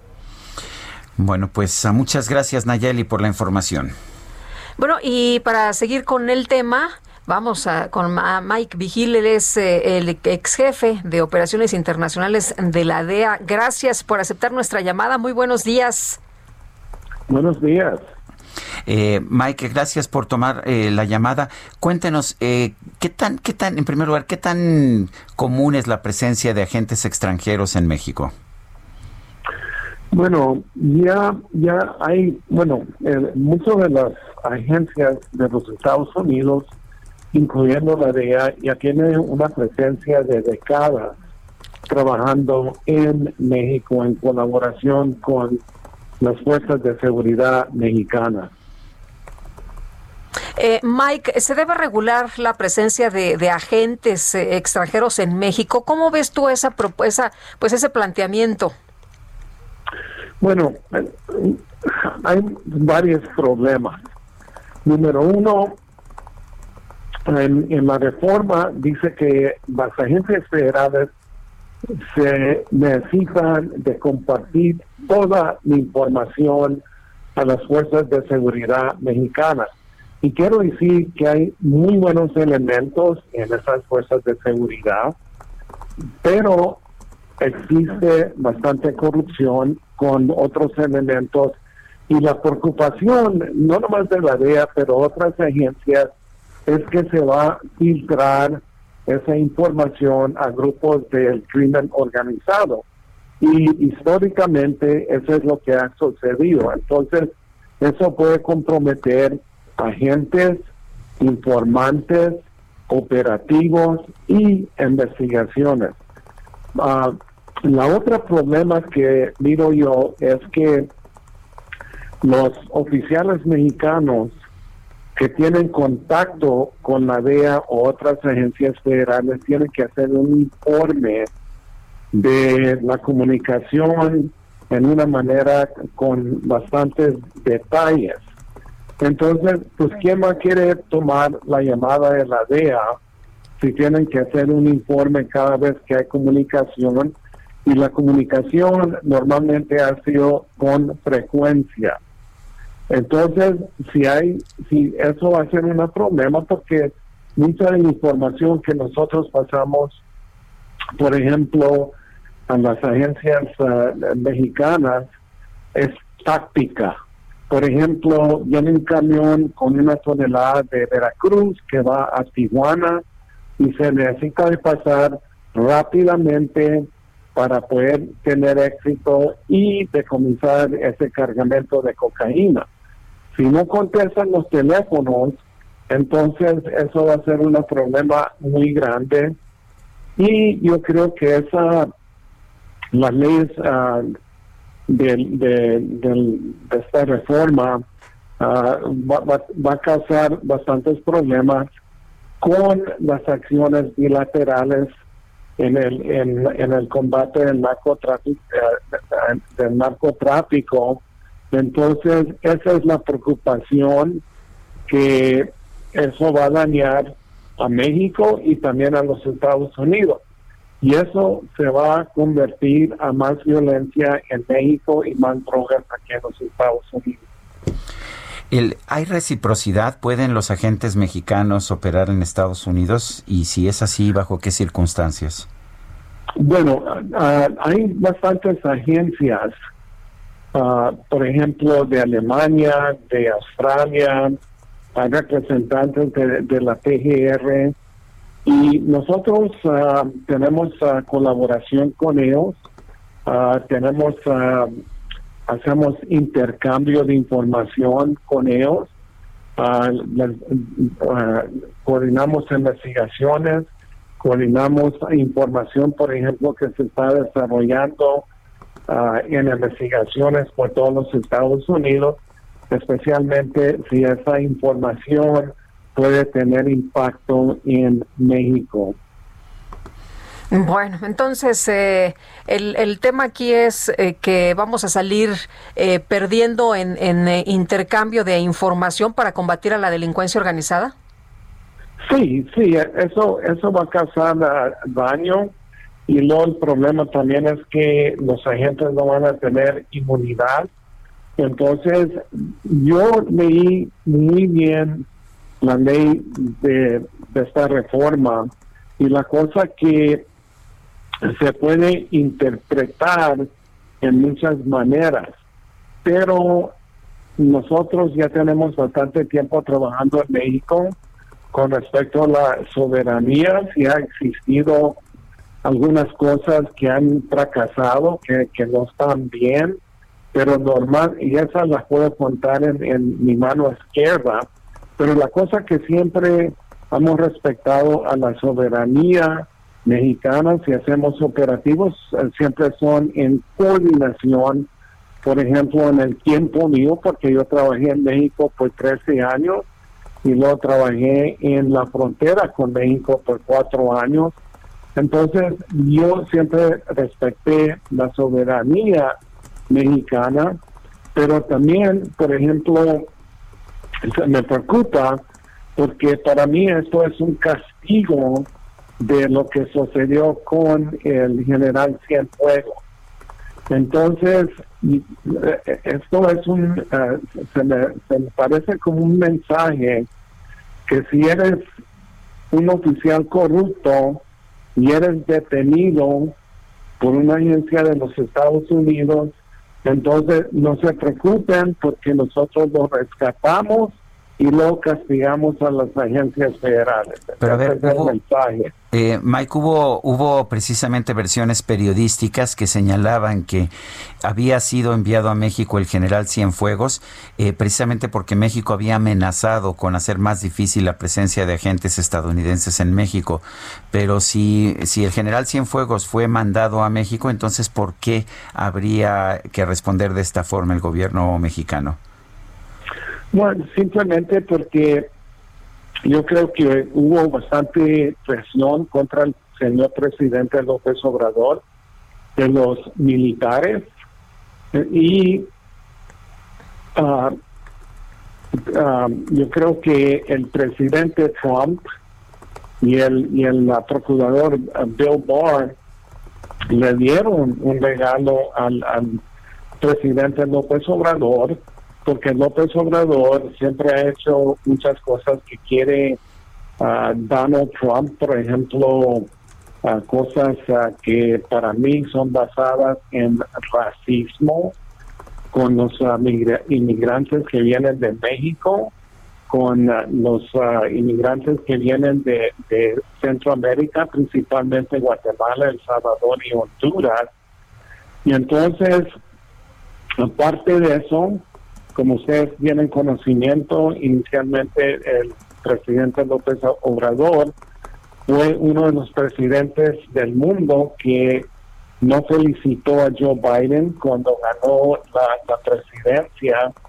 Y entonces eso lo tomó Donald Trump como si el presidente López Obrador era muy fiel a él y le regaló a Cienfuegos, porque Ah, para mí, los países se necesitan de respetar el imperio de la ley y los sistemas de justicia de cada país, porque si no hay ese respeto, uh, pues obviamente van a fracasar los, uh, los acuerdos bilaterales, especialmente en, en, esta situación de, de antinarcóticos.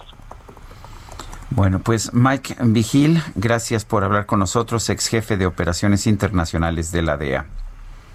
Un placer, señor. Bueno, pues ahí está. Eh, lo que plantea es que estas limitaciones, estas restricciones a los agentes estadounidenses en México van a generar mayor violencia en México y mayor flujo de narcóticos a los Estados Unidos. Es una posición que ha mantenido la DEA, de hecho, a lo largo de las décadas. Bueno, y Geraldine Ponce diputada de Morena por Tepic, de hecho ha planteado eh, tipificar como delito el acoso sexual en espacios públicos o en espacios privados de acceso público para castigar a quien realice conductas verbales o corporales eh, lascivas que afecten el derecho a la integridad física. Vamos a platicar con ella precisamente de esta propuesta. Geraldine, gracias por platicar con nosotros. Buenos días.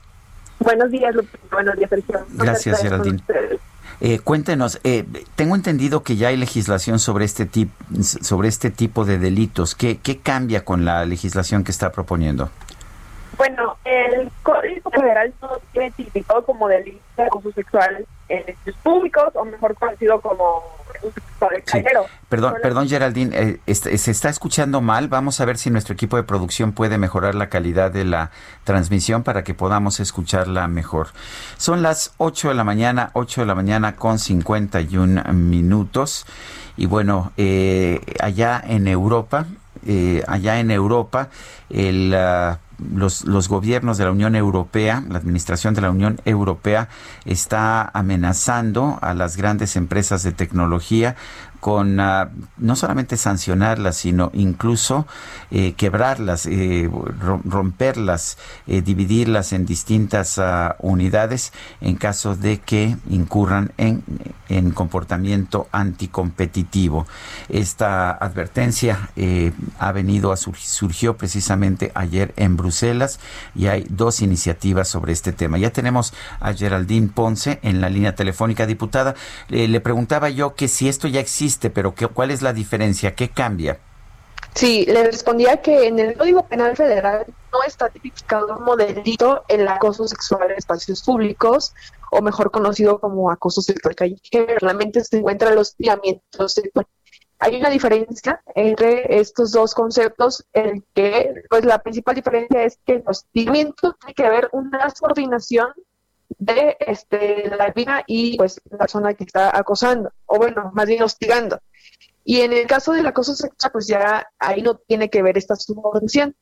Entonces, este, eh, la iniciativa que presenté se pretende eh, considerar como delito a aquella persona que sí esté, así como lo mencionó Lupita, pues en ese concepto, eh, denigrando e intimidado de manera a través de, de palabras o de eh, también incluso la toma de una fotografía del con una notación sexual también podría considerarse acoso sexual en espacios públicos o también en espacios eh, privados de acceso público que son eh, restaurantes, bares. No, no, de plano no podemos perdón, no, no, la estamos escuchando bien. Nuestro equipo de producción va a reprogramar la, la llamada para que podamos conversar con con usted otra vez. Mientras tanto, son las 8 de la mañana, 8 de la mañana con 53 minutos. Oye, quiero agradecer al doctor José Antonio Lozano Díez. Los dos queremos agradecer. El rector de la Universidad Panamericana. Presidente de la Junta de Gobierno de la Universidad Panamericana y el IPADE, y a Sergio Reyes Córdoba, al doctor eh, Lozano Díez y al maestro Reyes Córdoba, director de Comunicación Corporativa de la Universidad Panamericana, que nos hayan enviado pues un, presente. también a, la Asociación de Bancos de México, encabezada por Luis Niño de Rivera, y por supuesto también a la empresa Gruma, que también nos hizo llegar eh, pues unos obsequios, los agradecemos de todo corazón. Son las 8 de la mañana con 54 minutos, 8 con 54. Regresamos en un momento más. Guadalupe Juárez y Sergio Sarmiento estamos en el Heraldo Radio. Mándame un WhatsApp, mándame un WhatsApp. Me siento desesperado, mándame un WhatsApp.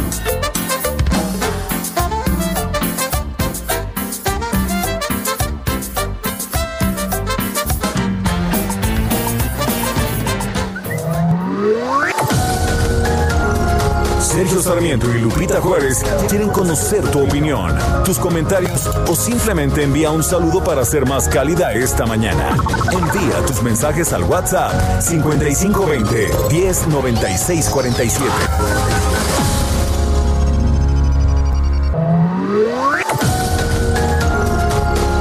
Continuamos con Sergio Sarmiento y Lupita Juárez por El Heraldo Radio.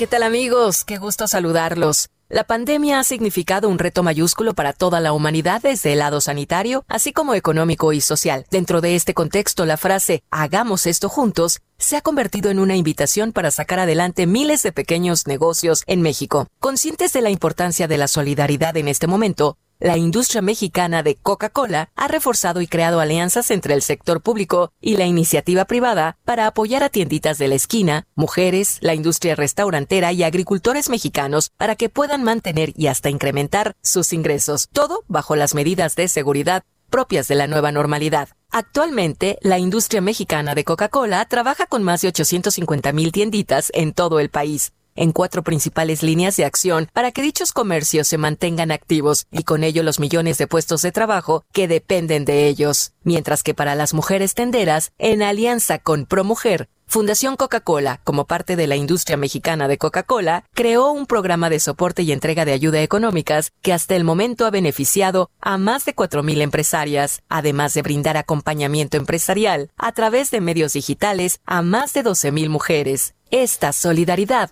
también ha llegado a los agricultores a través de prácticas sustentables y cadenas productivas que han contribuido a mantener 100.000 empleos indirectos en el sector. También, la industria mexicana de Coca-Cola ha impulsado la modernización de las tienditas a través de la alianza con Wabi para que estos pequeños negocios digitalicen sus operaciones y evolucionen dentro de la nueva normalidad para mantener sus negocios y hasta llegar a nuevos clientes. Todos podemos ayudar consumiendo local. Hagamos esto juntos. Gracias, continuamos.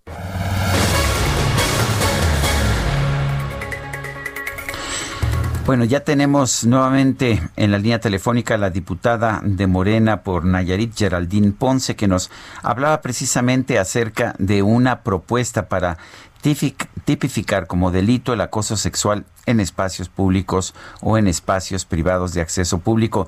Geraldine, espero que ahora sí ya nos podamos escuchar bien, no la habíamos podido escuchar. Pero a ver, la pregunta entonces es la siguiente. Eh, nos decía usted que no está esto tipificado a nivel federal. Cuéntenos. Así es. La tercera es la vencida, ¿verdad? Eso es lo que nos dicen, sí. Espero que sí. sí, eh, no está tipificado en el Código Penal Federal el acoso sexual, solamente está el hostigamiento sexual. Hay una diferencia, el hostigamiento sexual presenta una subordinación frente a la víctima. Existe subordinación en el acoso no está esta característica. Entonces, pues se pretende agregar el concepto de acoso sexual también en, en espacios públicos, o mejor conocido como callejero, o también espacios privados de acceso público, que pues ahí serían restaurantes, hoteles, bares, plazas comerciales, etcétera.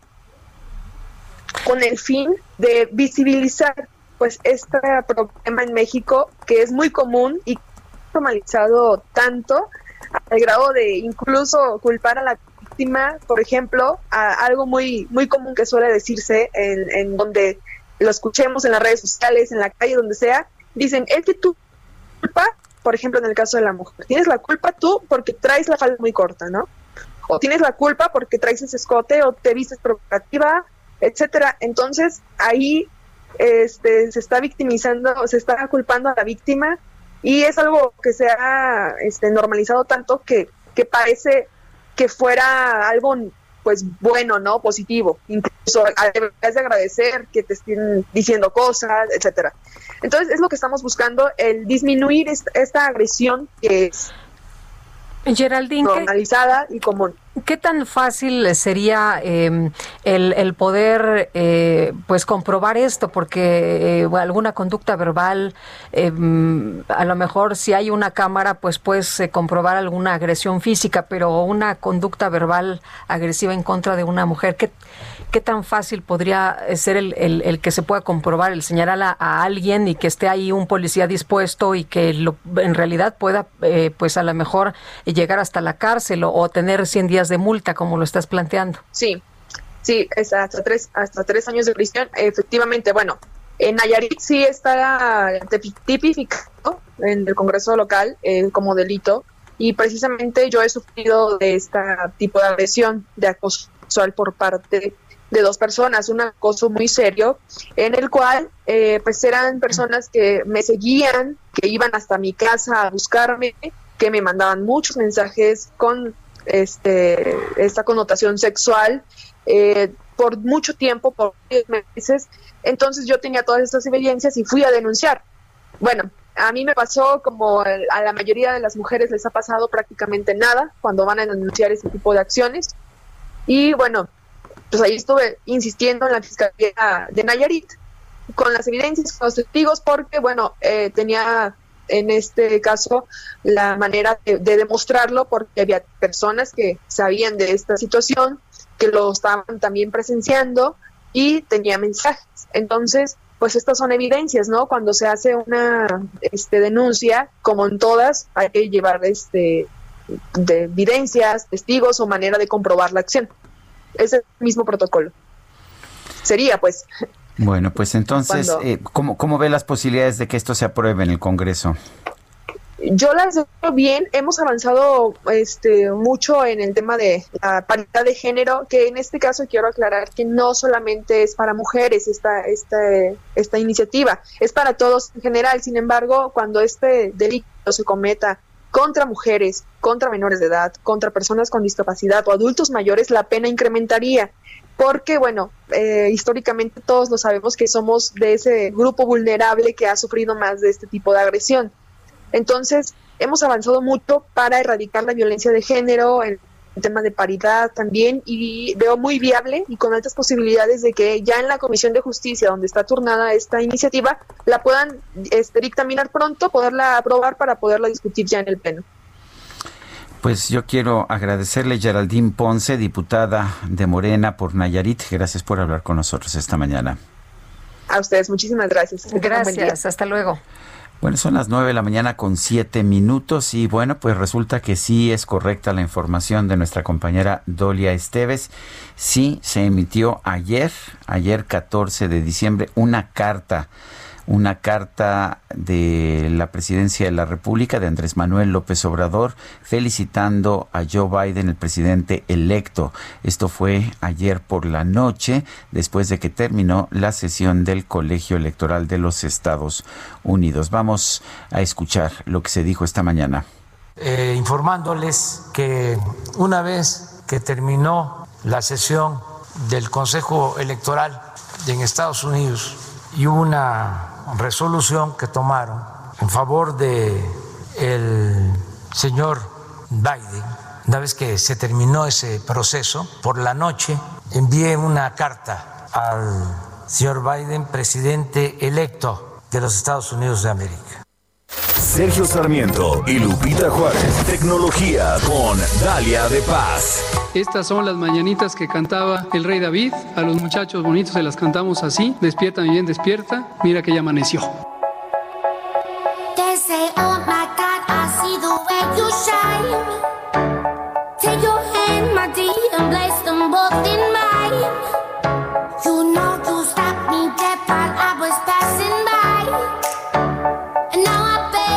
Bueno, pues le cantaron las mañanitas, ¿verdad? Nada menos que el doctor López Gatel le cantó las mañanitas. Es que no sé si es muy bueno o malo, pero... Pero, pero es un hecho, es un hecho. ¿Verdad, Dalia de Paz? Tengo miedo, tengo miedo. No sé si decir que, que, emoción o que me cuide. ¿eh? Es como, como cuando te adivinan el futuro. Entonces mejor... Mejor cuídate, mejor cuídate. Voy a seguir con mi cubrebocas y cuidándome aquí en casa. Sergio Lupita, gracias por las felicitaciones de ayer sigo celebrando y espero que el próximo año pues sea algo mejor porque este año ha estado muy intenso, muy doloroso. Pero ¿qué les puedo decir? Sigo aquí en mi tierra Chiapas, aquí en Casa Cafeólogo, ubicado en San Cristóbal de las Casas, es la tierra del café y de gente muy trabajadora. Por cierto, gracias, aprovecho para mandarle un besote aquí a mi familia y amigos tuflecos que ya nos sintonizan en el 88.3 FM, que ya escuché por ahí en la capital del estado. Así que bueno, pues espero que nos acompañen todas las mañanas. Y por aquí escuché que a Sergio Sarmiento solo le gusta esta época navideña por mis regalos galleteros. ¿Es así, Sergio? Es absolutamente cierto, es puritito interés, ¿eh? bueno, Sergio, pues no sé qué guardarte.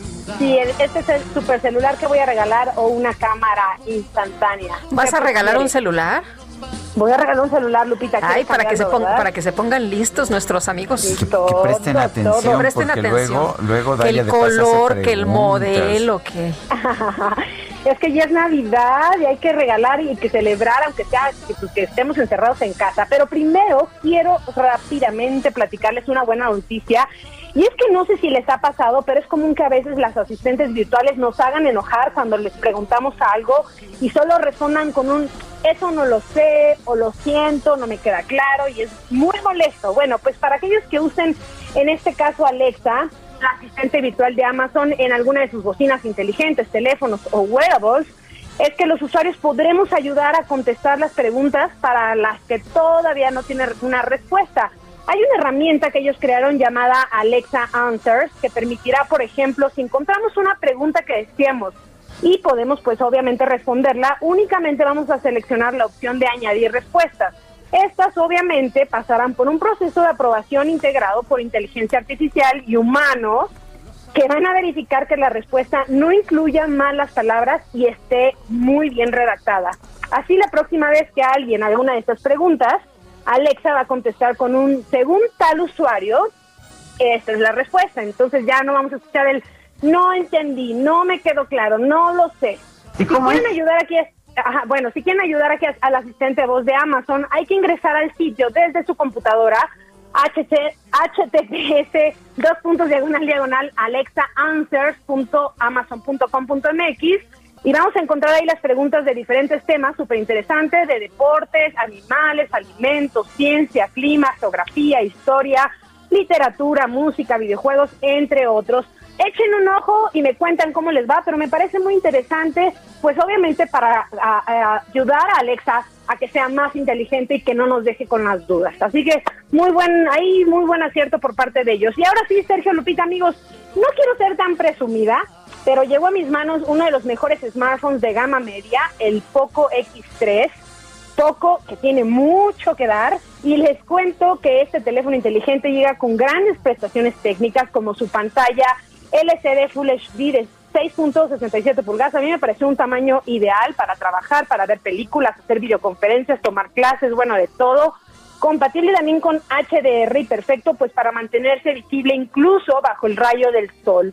Tiene un procesador Qualcomm Snapdragon 732 GB, eh, G, perdón, 6 GB de RAM, 128 GB de almacenamiento para que guarden ahí todo lo que quieran. La batería me pareció un agasajo con más de 5000 160 miliamperes con carga eh, alámbrica rápida de 33 watts y una carga inalámbrica, NFC, Wi-Fi de banda dual y Bluetooth 5.0. En cuanto al apartado fotográfico, este equipo incorpora un sensor principal de 64 megapíxeles, un ultra gran angular de 13 megapíxeles, así como un macro de 2 megapíxeles y una más de profundidad también de 2 y para la frontal, o sea, para aquellos que les encanta las selfies salir perfectos, tiene un lente de 20 megapíxeles para las selfies navideñas en casa.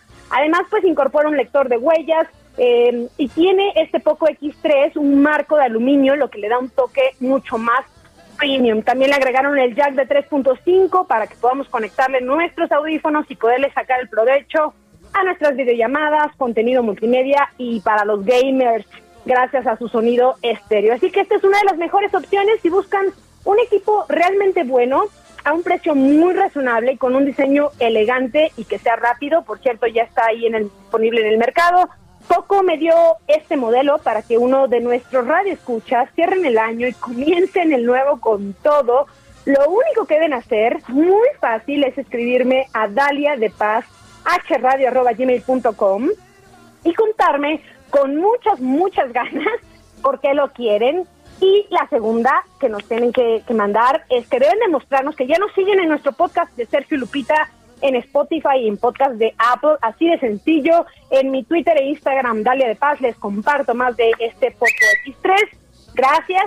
Y vamos a concluir con otro regalazo también para aquellos que aman la fotografía como tú, Sergio Lupita, y que quieren imprimirla en el momento en el que la tomen y traerla en la cartera, pegarla en la computadora, hacer un collage así padre navideño o lo que ustedes consideran. Bueno, pues Fujifilm o Fuji me dio su nueva cámara instantánea, que es una belleza. Hablo de la Instax Mini Leap Play, que permite imprimir las fotos que tomes con este modelo. O bien pueden bajar la aplicación, se llama Instax Mini Leap Play, en el teléfono e imprimir directamente. Así que ya no hay excusa de que ahí tengo guardadas las fotos y nunca puedo hacer nada, nada. Lo imprimen, el tamaño de las fotos es de una tarjeta de crédito, está perfecta.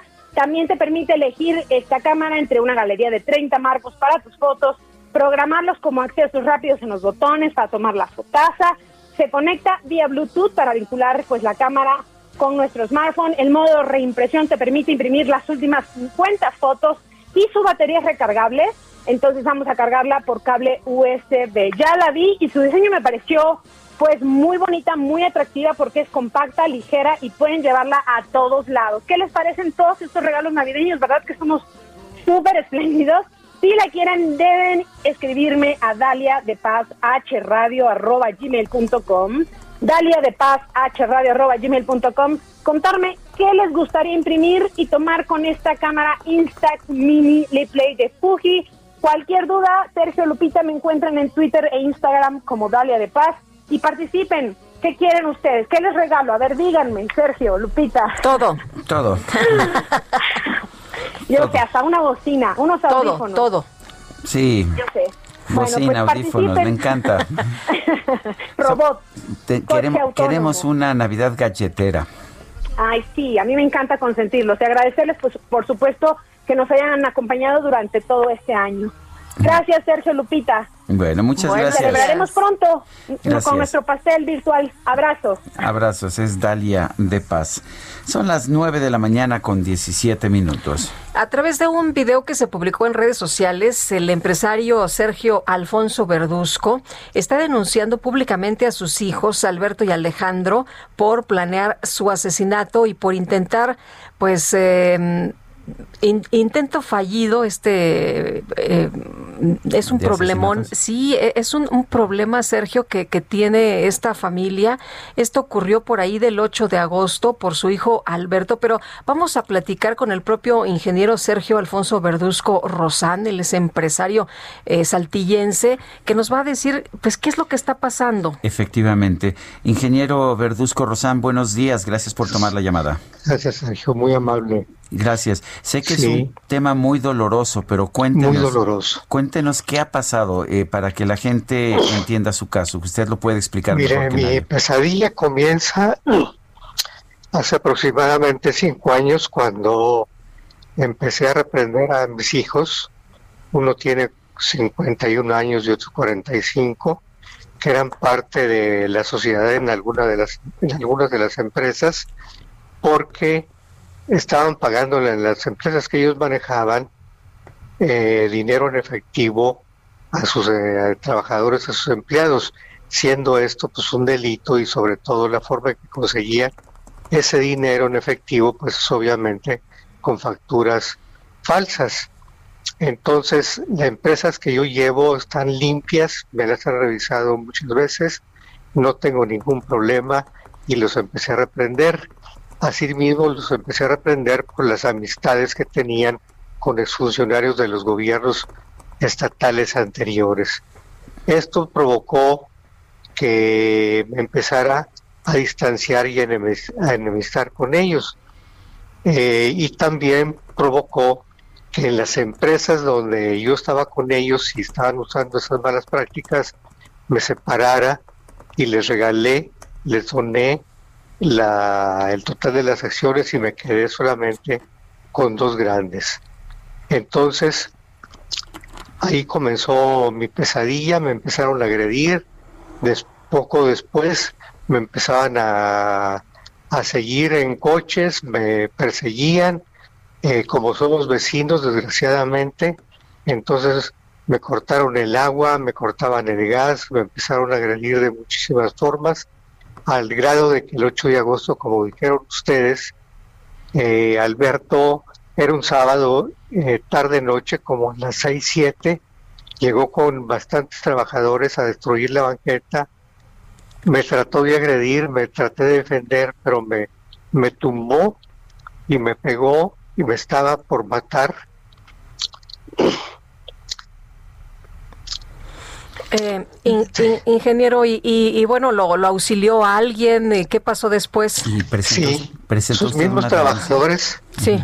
Sus mismos trabajadores me lo quitaron.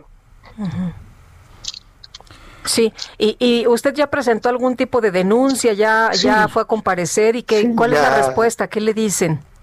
Eh, está la denuncia puesta y prometen que en unos días más va a estar la, la judicialización de, del caso de Alberto Verduzco, mi hijo. ¿Se, Así es. ¿Se arrepiente usted de haber eh, dado esta herencia a sus hijos? Estas acciones. Mire, me arrepiento de haberlos, eh, de haberles dado muchas, muchas cosas, muchos bienes, muchas acciones y haberlos heredado en vida, principalmente. Ese para mí que ese fue también el fondo del problema, porque además de las acciones de las empresas que ya teníamos, ellos querían también la empresa grande y yo la empresa grande se la quería dejar parte de lo que yo tengo solamente, tengo el 60% a mi hija Irma y a los nietos que son hijos de mi hija Irma. Entonces lo que pasa es que tengo miedo por mi vida, por eso me atreví a que me hicieran la entrevista o me atreví a pedir la entrevista. Tengo miedo por mi vida y por mis cercanos. Eh, eh, ¿Ha pedido usted algún tipo de protección policial?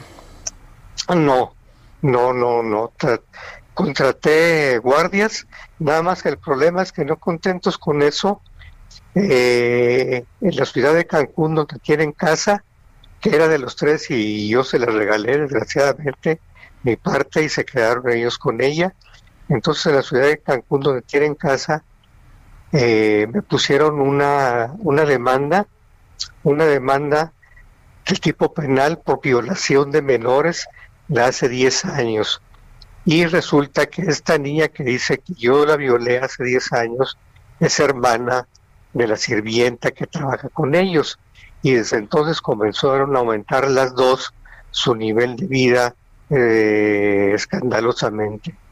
Este comprobé porque guardo los pasaportes anteriores, siempre guardo todo y comprobé a través del, de pasaportes y relaciones exteriores que yo esas fechas que ella me acusa de que yo la violé, yo no estaba en, en, nuestro país, en México. Yo estaba desde Estados Unidos y tengo la prueba del pasaporte de la entrada a Estados Unidos y tengo las pruebas también del regreso que tengo de gracias a relaciones exteriores y tengo otros otros documentos donde otra fecha que ella da. Yo estaba en la Ciudad de México haciendo trámites con Conagua. Desgraciadamente es un caso difícil porque no me dieron oportunidad de defenderme, no me enteré hasta que tenía orden de compra, o perdón, orden de, de arresto, de prisión, y desde entonces estoy escondido. Este, tengo miedo porque no he podido, a pesar de que tengo las, todas las pruebas, no me han dado, no me han cancelado la orden de aprehensión. Bueno, pues vamos a estar al pendiente, eh, vamos a estar al pendiente si es un caso que nos preocupa mucho. Desde ayer que leí yo sobre este caso me preocupó, la verdad, y estaremos al pendiente. Eh, Muchas gracias. Y, y, por lo menos qué bueno que, que, lanza usted este, pues esta denuncia pública, porque pues va, va a ayudar a que tenga usted por lo menos eh, que la gente sepa lo que está pasando con usted. Y le agradezco que temo por mi vida principalmente y de los arcanos. Bueno. Pues, ingeniero, eh, nosotros vamos a tener que, nos, van a cortar en unos segundos más para ir a un corte nacional, pero le agradezco el haber tomado nuestra llamada y estaremos al pendiente de su caso. ya tenemos sus datos y estaremos al pendiente. Muy amable, muchas el gracias. ingeniero Sergio Alfonso Verduzco Rosán, empresario, son las 9 con 25, regresamos en un momento más.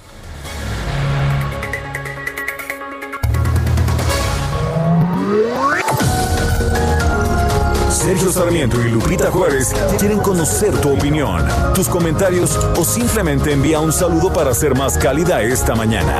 Envía tus mensajes al WhatsApp 5520 109647.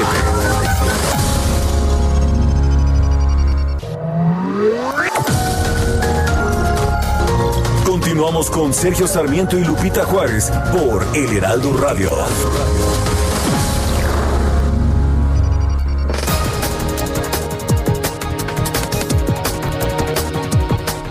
Son las 9.30, vamos a un resumen de la información más importante. El presidente López Obrador informó que este lunes envió una carta al presidente electo de los Estados Unidos, Joe Biden, para felicitarlo por su triunfo en las elecciones del pasado 3 de noviembre. La carta dice, estimado señor Biden, escribo este texto para felicitarlo por el triunfo que le otorgó el pueblo y que le ha refrendado, le han refrendado las autoridades electorales de Estados Unidos de América.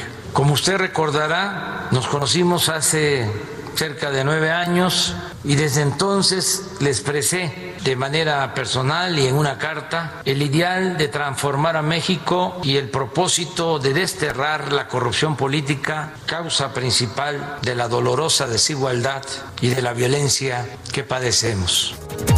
El presidente de Rusia, Vladimir Putin, también envió un mensaje de felicitación al presidente electo Joe Biden y reiteró su disposición para que a pesar de las diferencias, sus países se enfrenten juntos muchos de los retos globales de la actualidad.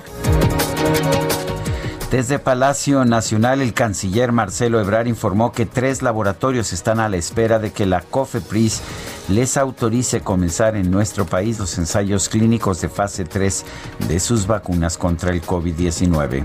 Y tenemos tres que ya presentaron ante COFEPRIS o están en, el momento en que COFEPRIS les dé su autorización, que es Novavax, que es norteamericana. CureVac, muy importante, es alemana, es una tecnología parecida a la de Pfizer. Y la rusa, que también ya ingresó su documentación ante COFEPRIS. En el momento que COFEPRIS autorice, tendríamos en total cinco vacunas en fase 3 en México. Ese fue el compromiso que hizo el gobierno de hacer todo el esfuerzo para que esto se lograra. Asesores de la Administración de Medicamentos y Alimentos de los Estados Unidos determinaron que la vacuna contra el COVID-19 de Moderna, de esta farmacéutica, no muestra problemas de seguridad que impidan su autorización.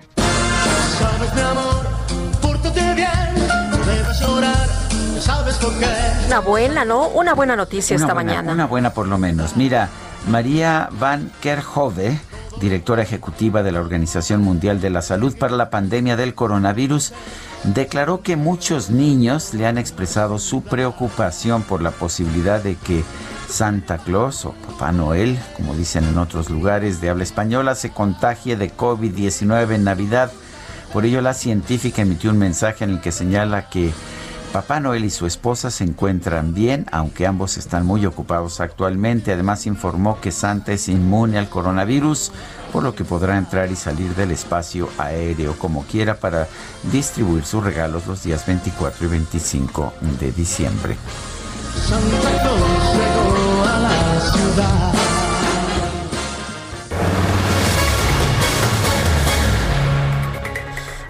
Ay, pues tiene influencias el Santa, ¿verdad? Parece que sí, definitivamente. ¿Y cómo andarán los mercados, Guadalupe? Pues vamos a preguntarle a Jorge Arturo Gordillo Arias, director de Análisis Económico y Bursátil de Cibanco. ¿Qué tal, Jorge? Qué gusto saludarte esta mañana. Lupita, buenos días. Hola, Jorge. A ver, cuéntanos, ¿cómo estás viendo los mercados? ¿Para dónde vamos? En realidad hemos visto una recuperación impresionante de los mercados bursátiles y también el peso mexicano se ha venido fortaleciendo. Cuéntanos, ¿cómo lo ves? Sí, bueno, lo, que, lo que observamos fue una recuperación muy fuerte en noviembre con estas noticias de las vacunas y estamos esperanzados todos que en algún momento esto se traduzca en una nueva normalidad, una mejora económica para todos y se ha adelantado el mercado. Eh, la preocupación que ha pasado en los últimos días es que lo que hemos notado es que se acerca la Navidad y los rebrotes están muy fuertes en el mundo y estamos escuchando a autoridades en ciudades importantes que están retrocediendo, cerrando eh, eh, sectores importantes como es Londres, Nueva York, con la posibilidad de cerrarlos completamente en la economía. Esto pues preocupa porque en época navideña pues puede ser una repercusión económica eh, que en, la fragilidad de la recuperación económica. Entonces estamos viendo retrocesos eh, marginales en, los mercados y lo que, lo que quiere escuchar el mercado es, eh, en esta condición de, preocupación por, la, por el contagio en diciembre y enero, qué otros estímulos podrían ofrecer los bancos centrales y las autoridades en los países desarrollados. Y, hay esa negociación eh, muy fuerte en el Congreso norteamericano por nuevos estímulos fiscales, esa discusión en la Reserva Federal por mayores estímulos monetarios, que es lo que tiene atentos a los mercados para poder seguir, darles pretexto a los inversionistas para seguir apostándole activos con riesgo. ¿Qué recomendarías tú a los pequeños inversionistas? Bueno, eh, hay que estar muy atentos a estos, eh, estos, estos eh, eventos que me estoy refiriendo. Son discusiones que se van a, que se pueden tardar por lo que resta de esta semana y la próxima. Y esto nos va a dar mucho conocimiento sobre qué podemos en qué dirección tendremos que tener nuestras inversiones o qué protección deberíamos tener para nuestras inversiones, para nuestras finanzas, de cara a lo que sería el próximo semestre, que eh, nosotros queremos que el, mercado se vuelva a componer optimista por el este por el proceso de las vacunas, pero eh, no nos vamos a salvar de volatilidad porque hay porque hay es un proceso eh, desconocido, incierto y para eso hay que asesorarse y hay que estar atentos a estos eventos. Bueno, pues yo quiero agradecerte, Jorge Arturo Gordillo Arias, director de análisis económico y bursátil de Cibanco, el haber conversado con nosotros. Gracias a ustedes, que estén muy bien. Igualmente, Jorge, muy buenos días. Oye, me están diciendo de una persona que desapareció el día de ayer en las inmediaciones de eh, Coajimalpa. Se llama Maribel Parra Yacotu, es de Orizaba, Veracruz. Ella mide 1,60, vestía de pantalón y camisa oscuros con lentes negros y cubrebocas blanco. La dejaron en Suburbia, Coajimalpa, cerca de las 2.30 de la tarde ayer. Quería comprar algunas cosas de ropa y un par de zapatos y regresaba a casa caminando pero nunca regresó. Las eh, personas que nos están contactando esta mañana, que son sus eh, las personas que con las que trabajaba, eh, dicen que le estuvieron hablando toda la tarde, que intentaron marcarle, que no contestó, ya la buscaron en hospitales, no aparece, están muy desesperados. La señora no llegó a la casa en toda la tarde, en toda la noche, y bueno, no le encuentran, no le encuentran. Es una persona que se dedicaba al aseo doméstico, se llama Maribel Parra Yacotu. Son las 9 de la mañana con 37 minutos. La micro deportiva.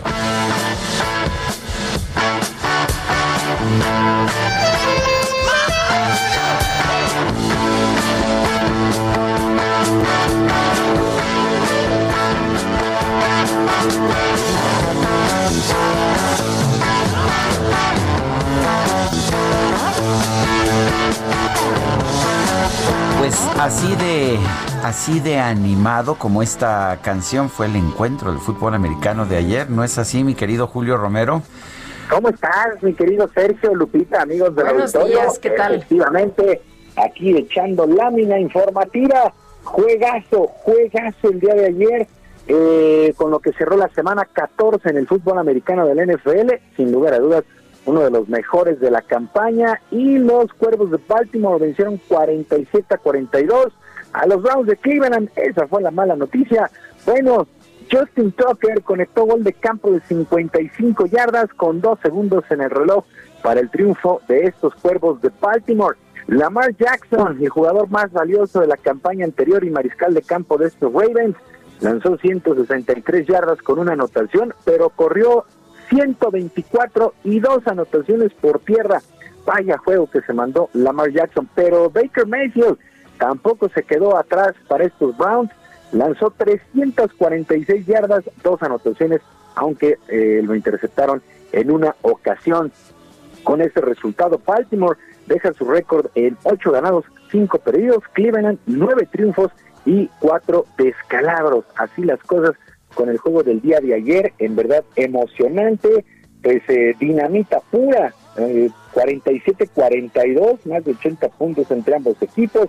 Para un lunes por la noche, ¿quién iba a pensar que los Browns de Cleveland iban a entregar un juego de este calibre en lunes por la noche ante los Cuervos de Baltimore? La verdad es que fue un muy, muy, muy buen juego de fútbol americano que nos estuvo ahí pegado. Bueno, en otras cosas, también el equipo de Tigres femenil hizo válidos los pronósticos y se proclamó campeón del torneo Guardianes 2020, venciendo en una dramática final a las Rayadas del Monterrey. Al 93, ya en tiempo de compensación, las aliazules anotaron el gol del empate en el marcador global a uno por conducto de Stephanie Mejía, situación que obligó directamente a los penaltis. Ya desde los 11 pasos, las felinas fueron más efectivas y ganaron 4 por 3 en el global. Roberto Medina, técnico de las campeonas, las campeonas Tigres, reconoció que el resultado es justo por lo que han hecho en la campaña y en la liga.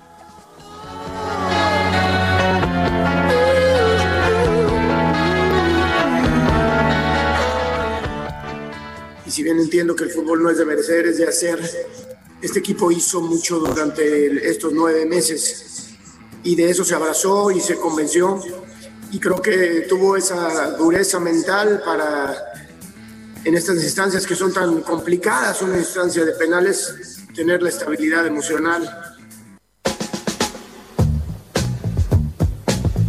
También muy buen partido este la final femenil entre Tigres y Rayadas, dos equipos que se han tomado muy en serio, pero muy en serio a esos equipos femeniles y pues se jugaron su cuarta final entre ambas El día de hoy regresa la actividad de la Liga de Campeones de la CONCACAF y los equipos mexicanos presentes. Por lo pronto, con ventaja de uno por cero, los Tigres de la U de Nuevo León y Varonil estarán recibiendo al New York Football Club en el estadio universitario a las nueve de la noche en el duelo de vuelta de los cuartos de final.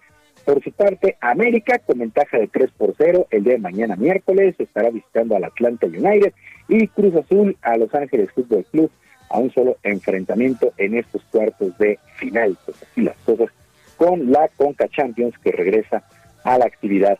Y un día después de perder la final contra los Esmeraldas de León, los Pumas, los Pumas se presentaron a sus instalaciones y por lo pronto en conferencia de prensa virtual, el técnico Andrés Lilini sacó sus conclusiones.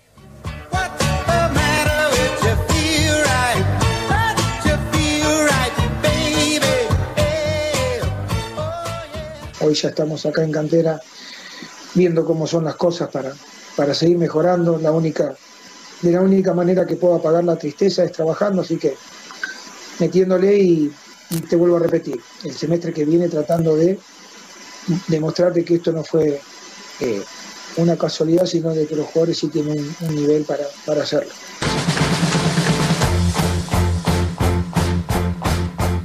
Bueno, hay que recordar que Pumas perdió 2 por 0 el pasado domingo contra León en esta gran final. Y bueno, pues ahí está el llamado a la pues al área de prensa de Pumas. Ayer estábamos conectados bien a la conferencia de prensa y se les hizo poco este noticiario porque nos sacaron y pues eh, la, ahí no hay explicaciones, nos sacaron de esta conferencia, no nos dieron argumentos, no nos dieron absolutamente ¿Qué pasó? nada. ¿Qué pues pasó? Sí, estamos, estábamos conectados ahí normalmente, ya se les habían enviado un correo con anterioridad desde que empezó la campaña, pero bueno, pues parece ser que los periodistas independientes no existimos y pues se les ha explicado un montón de veces, hasta con testigos, que pues aquí manejamos toda la información y pues no les ha valido a la área de prensa del equipo de Pumas, pero bueno, siempre existen compañeros buena onda que conocen la trayectoria y saben de la importancia de estar informando, pues uno que, ¿no? La afición es la que tiene que estar informada. Que eso sí calienta.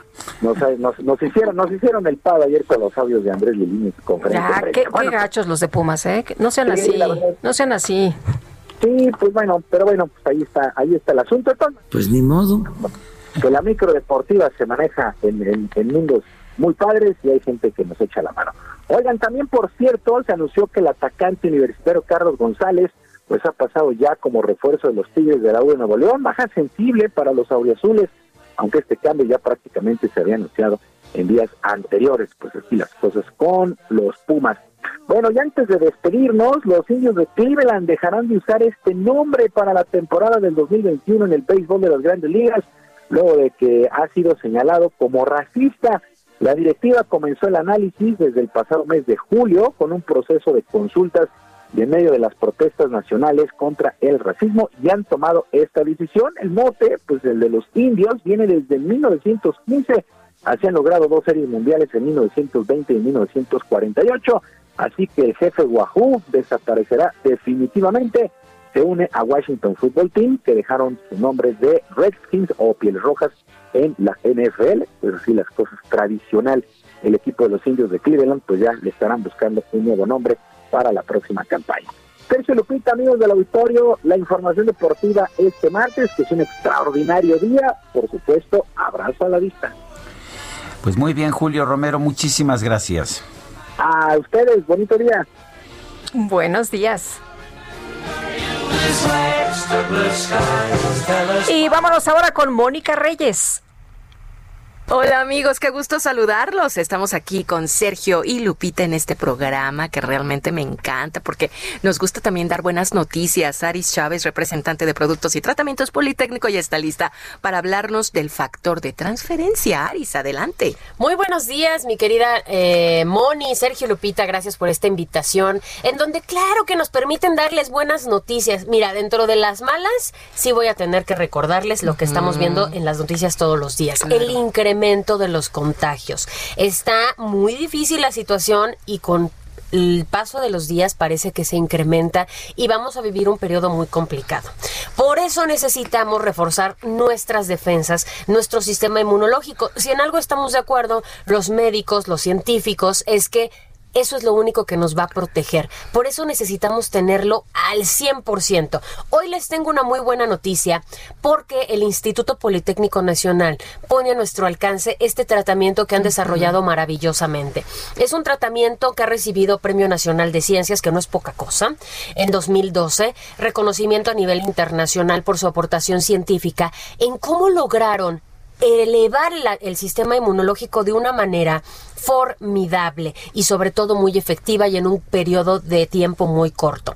El factor de transferencia es un tratamiento que tomamos todos los días de 10 a 12 días y esto nos va a garantizar crear una barrera protectora que vuelva más difícil un contagio. Durante cuatro meses, Moni, por lo menos, vamos a estar con unas defensas bien altas. Claro. Se van a multiplicar tu conteo de glóbulos blancos de leucocitos 470 veces. Súper bien. Esto nos garantiza que cualquier virus o bacteria que entre a tu cuerpo sea mucho más fácil de destruir. De manera preventiva siempre es lo ideal, es una dosis diaria, de manera sublingual, es un liquidito, ni sabe a nada, y con esto garantizamos una elevación en nuestro sistema inmune.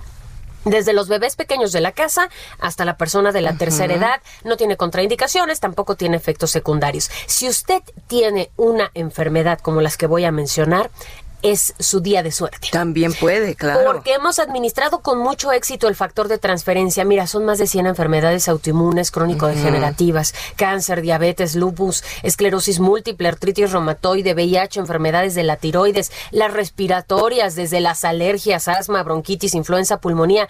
Todas estas ven una mejoría notable desde la primera semana tomando el factor de transferencia. Y nos vamos a sentir muy bien, sobre todo llevando al mínimo los efectos secundarios que tienen muchos de estas enfermedades. ¿Y qué podemos hacer, Aris, para todos nuestros amigos que en este momento dicen, yo quiero adquirir el factor de transferencia, pero además de adquirirlo, pues con una muy buena promoción, por favor, fin de año. Moni, te tengo una super promoción. Ya A como tú dices, pues ya nos estamos acercando a Navidad y queremos un regalo espectacular, Sí. además de la salud. Por eso llame 55 56 49 44 44.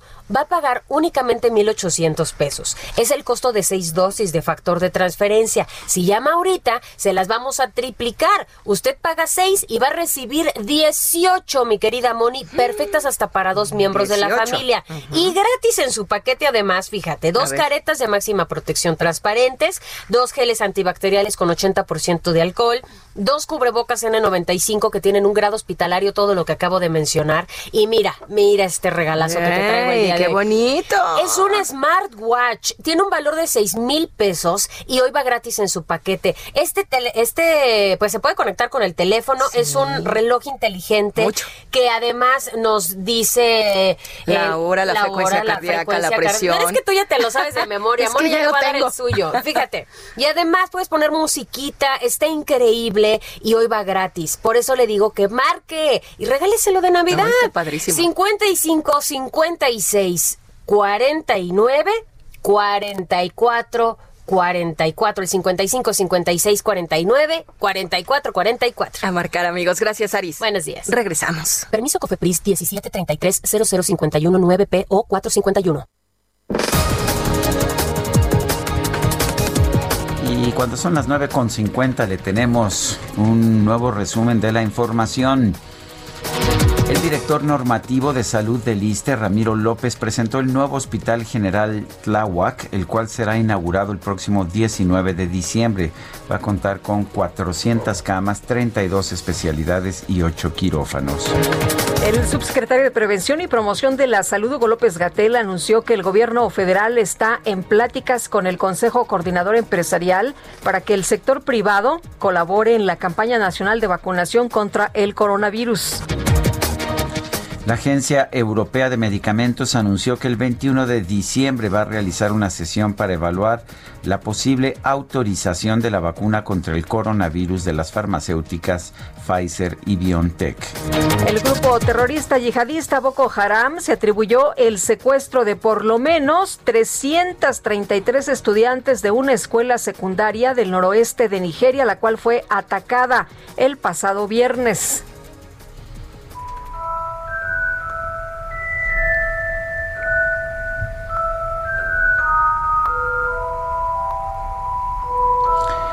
Fíjese usted que en Reino Unido, en el Reino Unido se dio a conocer la historia de una joven, Charlotte Ramsey, quien estuvo a punto de perder una gran cantidad de dinero. Ella había puesto a la venta pues un viejo libro de Harry Potter y la piedra filosofal por el equivalente a 13 pesos mexicanos. Sin embargo, no recibió ninguna oferta. Días después se dio cuenta de que su ejemplar pertenecía a la primera edición de la novela, de la cual solo se imprimieron 500 copias, y por ello decidió ofrecerlo entre los coleccionistas. ¿Y qué creen? Logró venderlo no por 13 ni por 15, sino por el equivalente a 2.416.000 pesos mexicanos.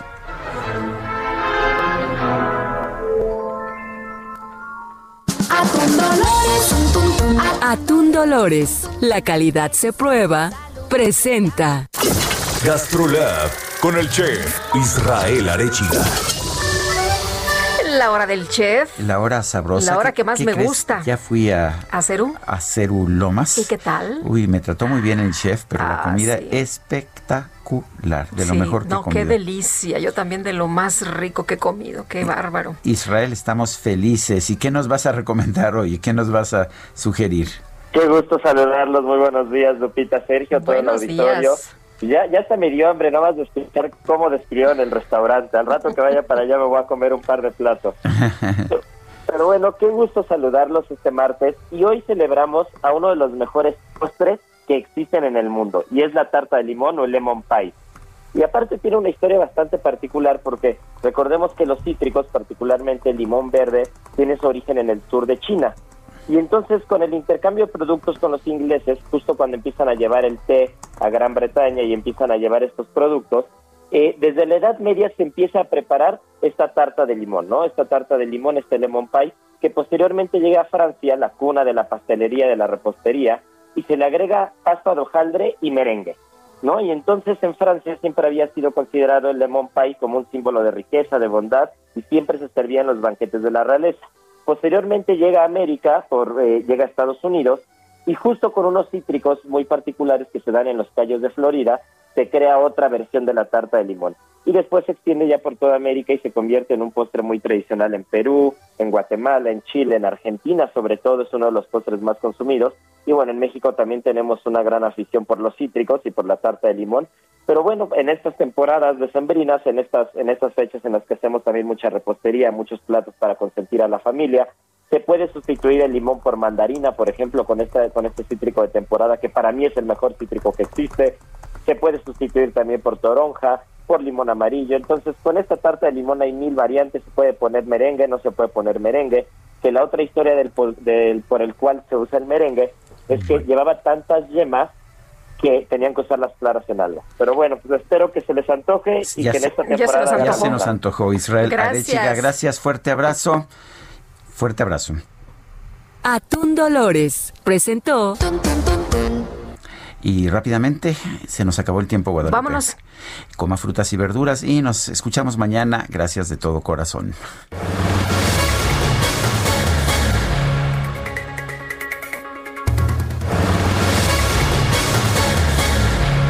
Heraldo Media Group presentó Sergio Sarmiento y Lupita Juárez por El Heraldo Radio.